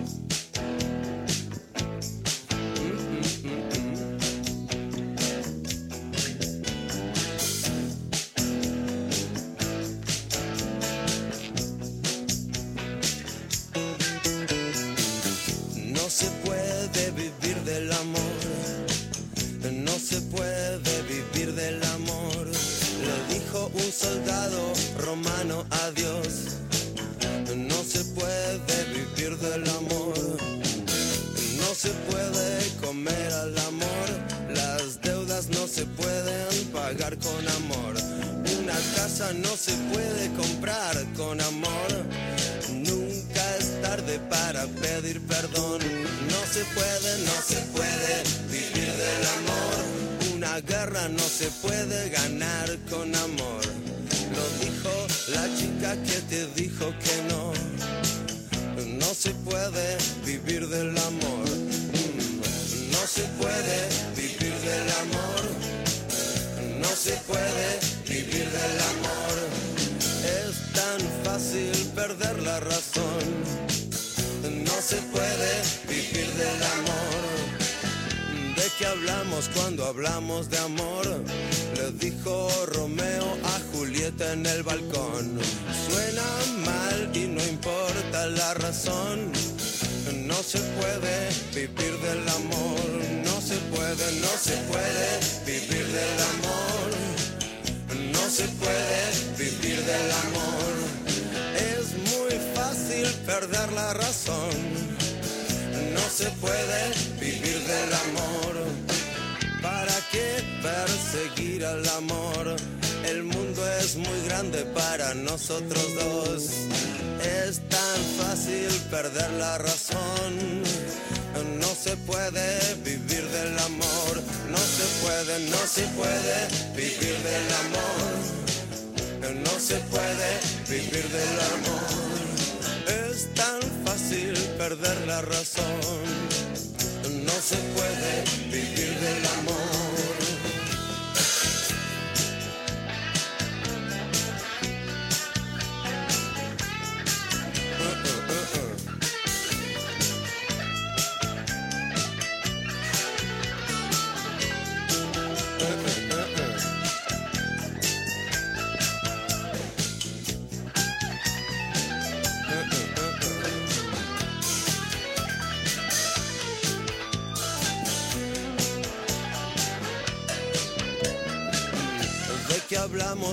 Hablamos de amor? ¿Por qué cantamos canciones de amor si suenan mal y nunca tienen razón? No se puede vivir del amor, no se puede, no se puede vivir del amor. No se puede vivir del amor. Le dijo un soldado romano a Dios. No se puede se puede vivir del amor. No se puede vivir del amor. Es tan fácil perder la razón. No se puede morir por amor. No se puede, no se puede vivir del amor. No se puede vivir del amor. No se puede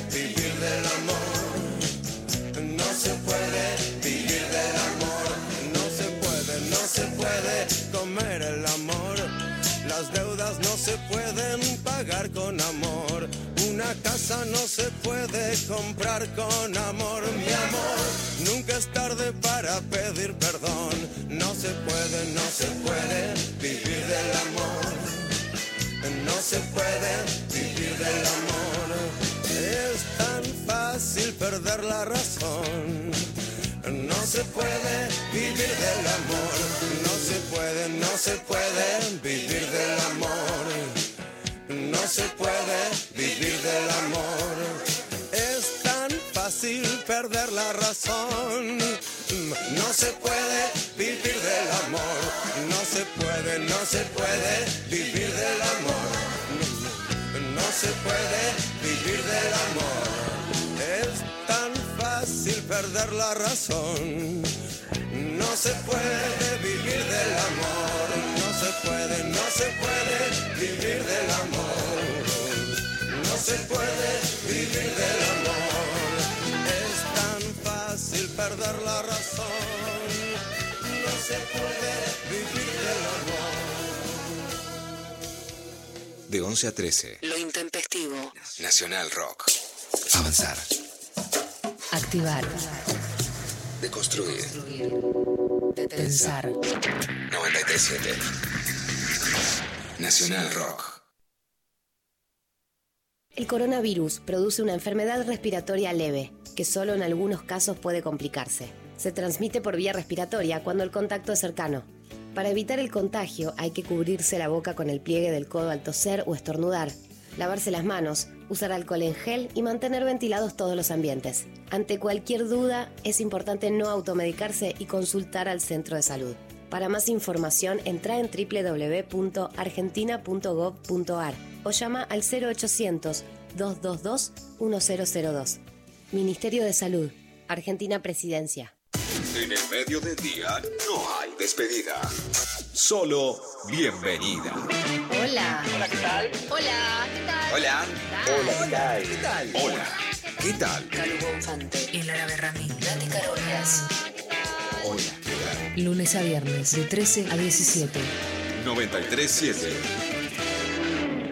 Nacional Rock.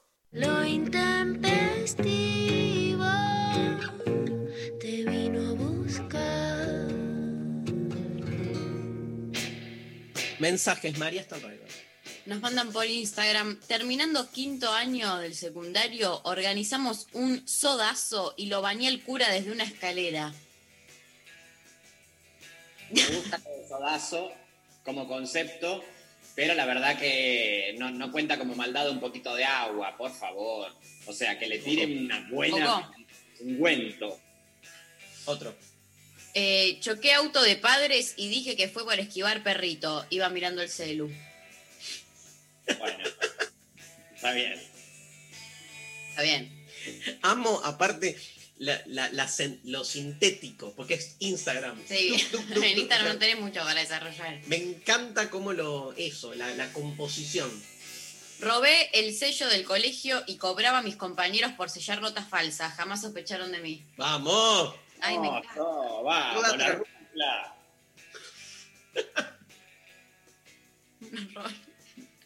Otro. Eh, por eh, Facebook eh, nos manda Silvia, regalé ropa que me sobraba gente más necesitada para sentirme bien conmigo misma. No, Bien. De la línea que íbamos al principio, ¿no? no, eso no es eh, maldad, chicos. No sé, Es egoísmo. ¿Qué? De ¿Cómo? religión. Ah. No es maldad eso. Sí, porque ella sabe que lo hizo para sentirse bien consigo misma, entonces. Bueno, no sé. Bueno, pero las buenas acciones la hacen sentir bien. No está mal, o sea, ya no hay que Bueno, patologizar todo. Es como el, el poema que te decía que no, no te lo conté, el de Baudelaire, que se llama La moneda falsa. Es una historia donde un tipo lo que hace es darle a los pobres plata de, de regalo para que puedan comprarse cosas, pero la plata es falsa. Mm. Entonces el debate es si hace un acto de bien o un acto de mal, porque en realidad le estás dando al, al necesitado algo trucho, que igual esa plata, con esa plata falsa, el tipo se compra lo que necesita, este, salvo que lo pesquen, ¿no? ¿Qué pensás de ese caso, Martín? ¿Es una maldad o no darle a un alguien que necesita dinero falso? Sí, por supuesto que sí. Igual si logra pasarlo, si logra pasarlo, bienvenido sea, porque acá viene la pregunta, ¿qué plata no es falsa? ¿Podés creer, boludo, que eso es lo que se pregunta Derrida haciendo en Dar el Tiempo un análisis del poema? Eso significa que tenés la misma estructura mental que Jacques Derrida. Ahí estamos. Porque Esto no lo lo- leíste y se te ocurrió igual que a él. Bueno. Y no sos judío como él, increíble. Mira, no sé. No sé, porque hay, hay rumores de que soy judío al final. ¿Te acordás el personaje de, mm, de Capuzoto que se llamaba Carotenuto? Que era este, creo que era Carotenuto, eh, un personaje de Capuzoto que era un tipo que tenía acento judío, pero no era judío, y entonces todo el mundo lo confundía, y él decía, pero yo no soy judío, no soy judío. Solo a Capuzoto se le pueden, a Saborido se le pueden ocurrir personajes, o sea, un chabón que tiene acento judío, pero no es judío, ese es... Claro. Que debe existir también. Obvio, seguro. María, Eh, nos mandan acá también por Facebook, Ezequiel. Le agarré bronca a una amiga, entre comillas, pone que no miraba más allá de su ombligo. Y armé un grupo paralelo de WhatsApp sin ella y con las amistades del mismo grupo, dejando el original abandonado. La bronca arrancó en febrero y recién en su cumpleaños de octubre por Zoom le saltó la fecha de que estaba todo para el orto, ya que no me metí. Hubo llantos y esas cosas, no me arrepiento de nada. Bueno, pero igual también, eh, ¿qué pasó entre febrero y octubre? Recién se, se, se, se avivó, recién. Y bueno, es una piba que dice que no miraba más allá de su propio ombligo. Sí, sí. Por eso digo. Se corrobora. tirame un audio, Pablín.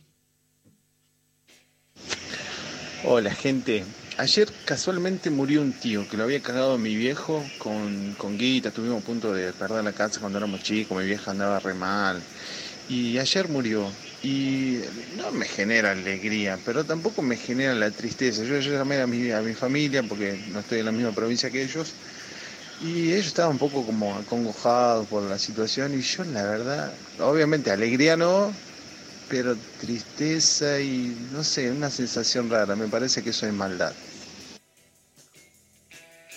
No, no. No, no. Lo perdonamos. No es maldad, no es maldad. Vos tenés uno, María, ahí de maldad, ¿no? Acá tengo varios. Eh, colegio Católico. Uy, ¿cómo sale el Colegio Católico en esta en Instagram? Es la construcción del bien y del mal, boludo. Cole Católico. Teníamos que preparar la misa, no sé por qué, y nos robamos todas las hostias. ¿Y qué haces con las hostias? ¿Te las comés? Sí, bueno, dejaste. Si no, no puedes hacer la misa. Pa, poneme otro audio. Hola Intempestives, ¿cómo están? Bueno, una maldad hace unos años. Trabajaba en una constructora y fui a pedir un aumento a mi jefe. Mi aumento era más o menos de un tacho de pintura. Eh, me dijo que no, que no era el momento, que no, no se podía. Eh, y cometió el grave error de pedirme un té después de esa conversación. Eh, le serví un té de palo santo. Consejo para el que se lo quiera hacer a su jefe, eh, hacerlo con agua tibia y después poner el agua hirviendo y controlar que no tenga ningún pelito ni nada de eso. Se ve que le gustó porque se lo tomó todo. A ver, No entendí. no. ¿Qué es el palo santo? ¿Qué, qué hace? Ay, terrible, acabo de entender. ¿Te hace cagar? No, no, es terrible, es terrible. ¿Qué? Pensá un ratito, Darío. Los azulejos. Los azulejos. No, no, digo, es como, es de esa índole. Deja- deja- dale, Darío, vos podés. A ver. El Pensá. palo santo es el. La El verga. choto, Darío. Pero dijo palos. No, no, boludo, son muy rebuscados ustedes. ¿Por Pa- qué no lo dice? ¿Por qué Ponelo de nuevo. Metí la verga en No. el té? No es. eh, A ver, ponelo de nuevo, Pablo. Hola gente, ayer casualmente murió un tío que lo había... No, ¿Cómo están? uh. Bueno, una maldad hace unos años. Trabajaba en una constructora y le fui a pedir un aumento a mi jefe. Mi aumento era más o menos de un tacho de pintura. Eh, me dijo que no, que no era el momento, que no, no se podía. Eh, y cometió el grave error de pedirme un té después de esa conversación. Eh, le serví un té de palo santo. Eh, consejo para el que se lo quiera hacer a su jefe, eh, hacerlo con agua tibia y después poner el agua hirviendo y controlar que no tenga ningún pelito ni nada de eso. Se ve que le gustó porque se lo tomó todo. Primero agua tibia para que no te queme la chota, después le agregas un poco de agua más eh, hirviendo para que se note que sea es un té y te cuidas de que no quede un pelo de un pendejo de la verga. Ahora sí. Por fin eh, pudo. Creo que poner- entendí. Por fin pude. Igual debo decir que eh, es una historia que ya he contado muchas veces, pero nunca viene mal. Eh, un amigo mío, el señor Bruno, no voy a decir su apellido, hacía esto mismo con conocido cantante. ¿Quieren que cuente la historia? Obvio. Obvio. La historia sucede de esta manera. Eh, él estaba estudiando en aquel momento hotelería y turismo. Entonces lo explotaban de modo tal que a forma de pasantías, para que aprenda el oficio, lo hacían hacer tareas, eh, digamos, muy mal pagas. Él le habían asignado una confitería que estaba en un hotel por acá, no me acuerdo si era el Panamericano, pongámosle, que era una confitería en el piso 25. Sí. ¿sí? Piso 25, él estaba en esa confitería a la que no iba absolutamente nadie. Nadie iba a esa confitería. Excepto por un conocido cantante cuyas iniciales son LP. LP. LP. No digan, no digan. No es Luciano Pavarotti. Luis Perales. No era Luis Perales. Entonces, él, como era la confitería y estaba solo todo el día en el último piso, en el veintipico, y no iba nadie, lo que hacía Laúl, Laúl Porcheto. Chicos, Estamos tratando de no revelar identidades y están eh, saltando en el chat todos con nombres. Bueno, entonces eh, él llevaba al principio del día muchas cosas que le iban a pedir. O sea, la cocina estaba en el piso 1 y el bar estaba en el piso 20 y pico. Entonces, cuando iniciaba el día, cuando se iniciaba el día, él llevaba medias lunas, eh, cositas que iban a necesitar para no tener que estar subiendo y bajando. Cuestión que el señor LP iba, única persona que iba a ese piso, y siempre pedía un jugo exprimido. No. Eh, Lolo, mi amigo, se acerca para escuchar la historia, estaba por allá, pero él conoce esta historia, así que se acerca a escucharla. Bien, entonces... El esclavo. El esclavo. El esclavo. El señor LP eh, le decía, quiero un jugo de naranjas. Probaba el jugo de naranjas y decía, no, mira, esto no está recién exprimido. Yo si quiero un jugo de naranjas, si pido un jugo de naranjas, quiero que esté recién exprimido. Qué pesado, LP. Qué pesado LP. Igual tiene razón, o sea, si pedís un jugo de naranja y te lo exprimieron hace siete horas, no lo querés. Entonces él lo que hacía es, bueno, bancame que voy a buscar el jugo de naranja recién exprimido a la cocina que está en el primer subsuelo. No. Bajaba los 20 pisos, los 26 pisos, pedía el jugo de naranja, pedía el jugo de naranja, se lo exprimían recién y los 26 pisos restantes, él lo que hacía es, le metía el pene, el choto, la verga, adentro del jugo de naranja y subía los 26 pisos con el pene adentro del jugo. Al llegar, sacaba el pene, le ponía dos hielos y le decía, tome señor Luciano Pereira su jugo.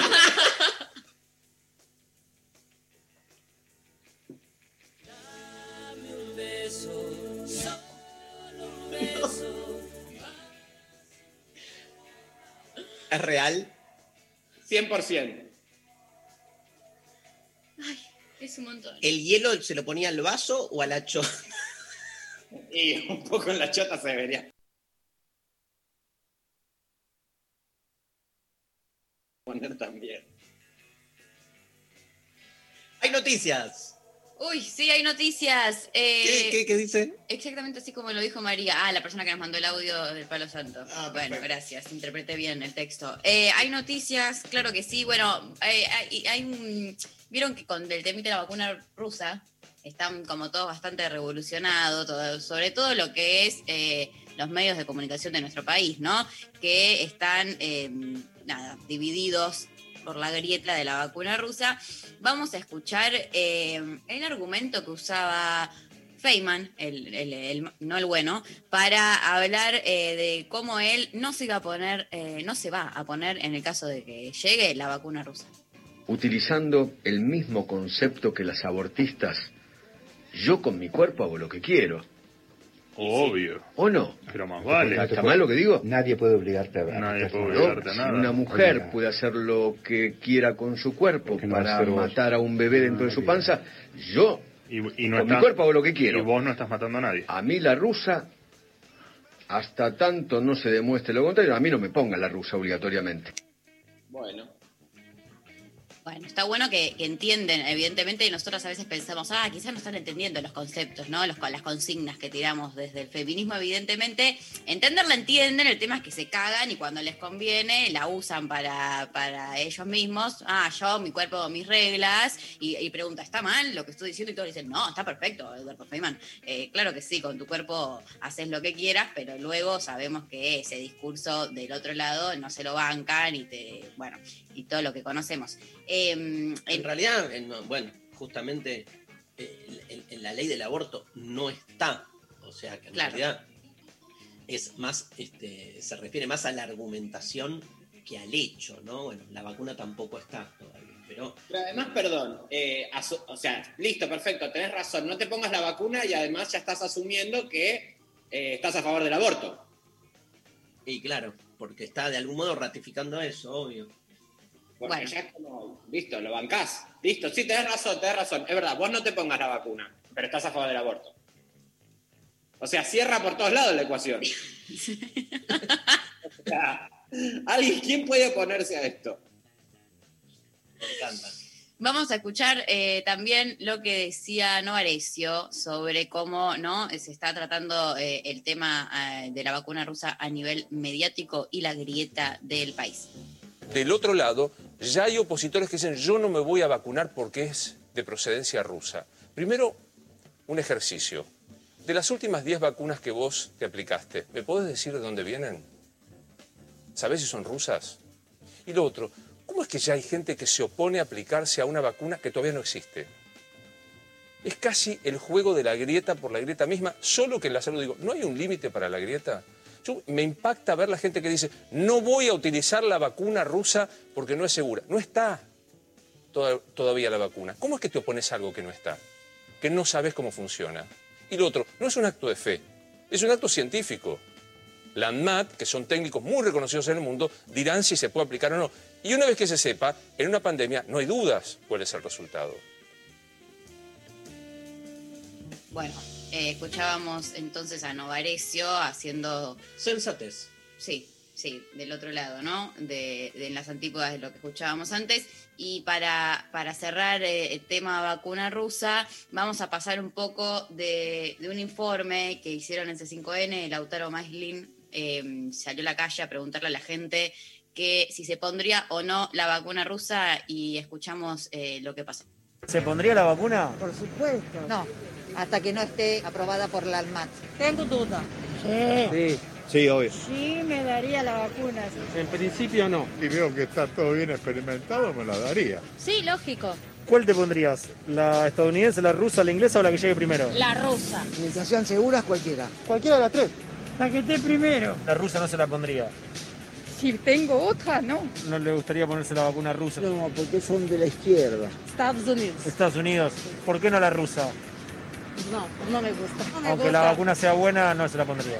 No. Hasta que no esté probada y esté aceptada, no me pongo ninguna. Pero cuando esté probada, ¿se pondría la vacuna rusa? No. ¿La inglesa? Probablemente. La rusa. Mucha fe no le tengo a la rusa. Diría la, la rusa. ¿Qué tiene Inglaterra y Estados Unidos que no, tienen, que no tenga Rusia para producir la vacuna? No sé, para mí que no tienen tanta tecnología. Habla claro, no se sabe nada. No sabe nada, pero por las dudas elige cualquiera de las otras dos. Sí. La estadounidense, la de Oxford. A la rusa no le tengo confianza. Pero la de Oxford no es la estadounidense. Bueno, la de Oxford es de Inglaterra. ¿Y la de rusa por qué no? Porque todavía no está en tercera fase, todavía no está aprobada. Pero no las tres están en tercera fase. No, yo lo que sé es que la rusa no está en tercera fase. Y no se pondría la vacuna rusa. Para nada. Por más que pase la fase 3. No, no, para nada, para Y nada. por más que esté todo bien. No, no se la pondría. Exactamente. Que no se la pongan y que no jodan a los demás. Y todos estamos así por China hoy en día. Y los chinos están abiertos, todo. Bueno, escuchábamos eh, entonces eh, en, en este trabajo de Lautaro Maislin, eh, cómo la gente respondía. Me hizo acordar, me hizo pensar un poco en qué le pasaría a Randall López eh, eh, es- estando en la calle, ¿no? Sería, sería divino eh, ver un poco de, de la reacción de la gente en un contexto así. ¿Quién es Randall López? un, un- un pibito que yo conocí hace unos años, que estudiante, es, es un corresponsal eh, que salía a preguntar las cosas que la gente realmente necesitaba saber. Ah, mira. Que era un notero, digamos. Sí. Sí, sí, sí. Un, un- un notero, un cronista de... Un héroe. Un héroe popular. Héroe. Notero. Justiciero del pueblo. Un- una persona que representaba los intereses de la gente. ¿Que lo votaron? ¿Lo votaron? Sí, Sí, lo votaron. es diputado. Bueno, eh, esto pasó esta semana más o menos en resumen, de un lado, de otro, arriba, abajo, a la derecha, a la izquierda, sobre la vacuna rusa, que eh, como saben en Twitter estuvo a full todo el hashtag ya no me vacuno, eh, la rusa no, comunistas y todos sus eh, derivados.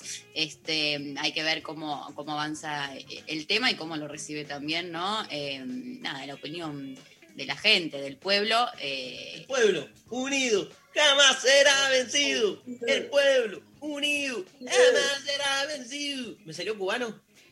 El pueblo Más o unido menos. jamás. Hola, soy Silvio Rodríguez. He venido hasta aquí a lo intempestivo para cantarles una canción que dice: Sueño con serpiente. Hermoso.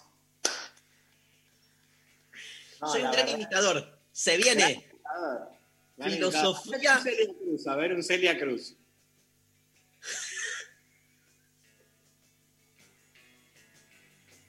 Otro, otro. Celia Cruz, ¿no? Bueno, hace- Gloria Estefan. Si estamos pensando en cubanos. ¿Sabes que yo tenía los discos de Gloria Estefan cuando era chico? Me encantaba, boludo. A mí también me encantaba. Pero desapareció totalmente del mapa. Se casó con el señor Quique Esteban. De Quique Estefan. ¿Y quién es? eh, un gran productor número uno de Sony, creo, y eh, a partir de ahí se le cagó la carrera. No así, no así la señora Thalía, que se casó con el señor Tommy Motola, otro número uno de la música latina. ¿De y Motorola? ella está haciendo sus canciones. ¿Es el dueño de Motorola? Es el dueño de Motorola. ¿Cuál era el, el tema de Gloria Estefan, Pablo? La tierra se muere. La na na na na. Ah, conga también. Conga que chimane que chimina, conga que chimane que Everybody. Tenés razón. Bueno, no fuimos. hay ganadores. Hay ganadores. Hay ganadores. Igual acabo de ver en Instagram que alguien comentó una foto que subimos hace poco, hace unos minutos, diciendo que vuelva Luciana a poner un poco de buen juicio. Así decía mi abuela a les chiques. Ah, bueno. Sacalo. cance- cancelación ya a ese oyente. Bueno. Creer. Bloqueado. Bloquietti. Bloquetti. Bueno, hay ganadores. Por un lado, eh, por WhatsApp, Martín que nos mandó, que, les, que, que nos contó que les mandó eh, la inspección al local de los tíos gorilas. Ganador. Eh, y sí, el comodín de Martín. Eh, ¿Era ese? No, no me acuerdo. Sí, sí, como Era total. ese, era ese. Eh, Daniela, que nos contó que le mandó toda la ropa y la documentación al ex cortada a la mitad y le reventó la tarjeta. Eh, en tercer lugar, por Instagram, eh, un oyente que nos mandó, le mandé bombones con dedicatoria sexy a mis vecines, pareja, eh, los vecines, eh, solo para armar bardo. Me gusta ese prank también. Buen prank, buen prank. Eh, en cuarto lugar, eh, este mensaje que llegó por WhatsApp con los intempestives, teníamos 15 años. Ah, la persona que hizo pis, eh, la piba que hizo pis en el envase de cerveza y salió a convidar la birra a los, a los chongos. Eh, y eh, me, fal- estoy, me falta una, Sofi. ¿No? ¿Ya dije todos? ¿Cuatro? Divino, genial. Bueno, se termina el programa. Eh, Rechi, un placer. Pero igual quiero hablar, ¿nos tenemos que ir ya? ¿Sí? ¿Qué necesitas? No, bueno, está bien. No te bien. deprimas. No, ya está, ya está, chicos, ya está. Me quedo acá solo, encerrado, está bien, ya está. Hace, seguí hablando vos, total, no importa. Bueno. Nada. Hace como si el programa siguiera. Es una, es una buena terapia. Es una laborterapia que hago. Una laborterapia. Escúchame, eh, muy fuerte lo del colo. Fue la peor. De todas las que escuchamos, fue la peor. Sí. La Pero me, hago responsa- cargo, ¿eh? me hago cargo, lo establezco como maldad No, y no, no. no, no, no. No te hagas cargo. No te hagas cargo porque tenía cinco años, cinco añitos. El responsable último es el señor Miguel. Lejos. Miguel. Rechimusi. Que se haga cargo él. Mínimo. Tal cual. Que ponga plata. Que me ponga plata. Gracias, Pablo González, Sofi Cornell, Lali Rombolá, este, Matías Arreceigor hoy en la operación técnica. Nos vamos escuchando a los gorilas con Lou Reed en un temazo, Some Kind of Nature. Esto es Lo Intempestivo. Nos vemos el lunes. Buen fin de semana. Lo Intempestivo en la Nacional Rock. Some kind of nature, some kind of soul, some kind of mixture, some kind of gold, some kind of majesty, some chemical load. load.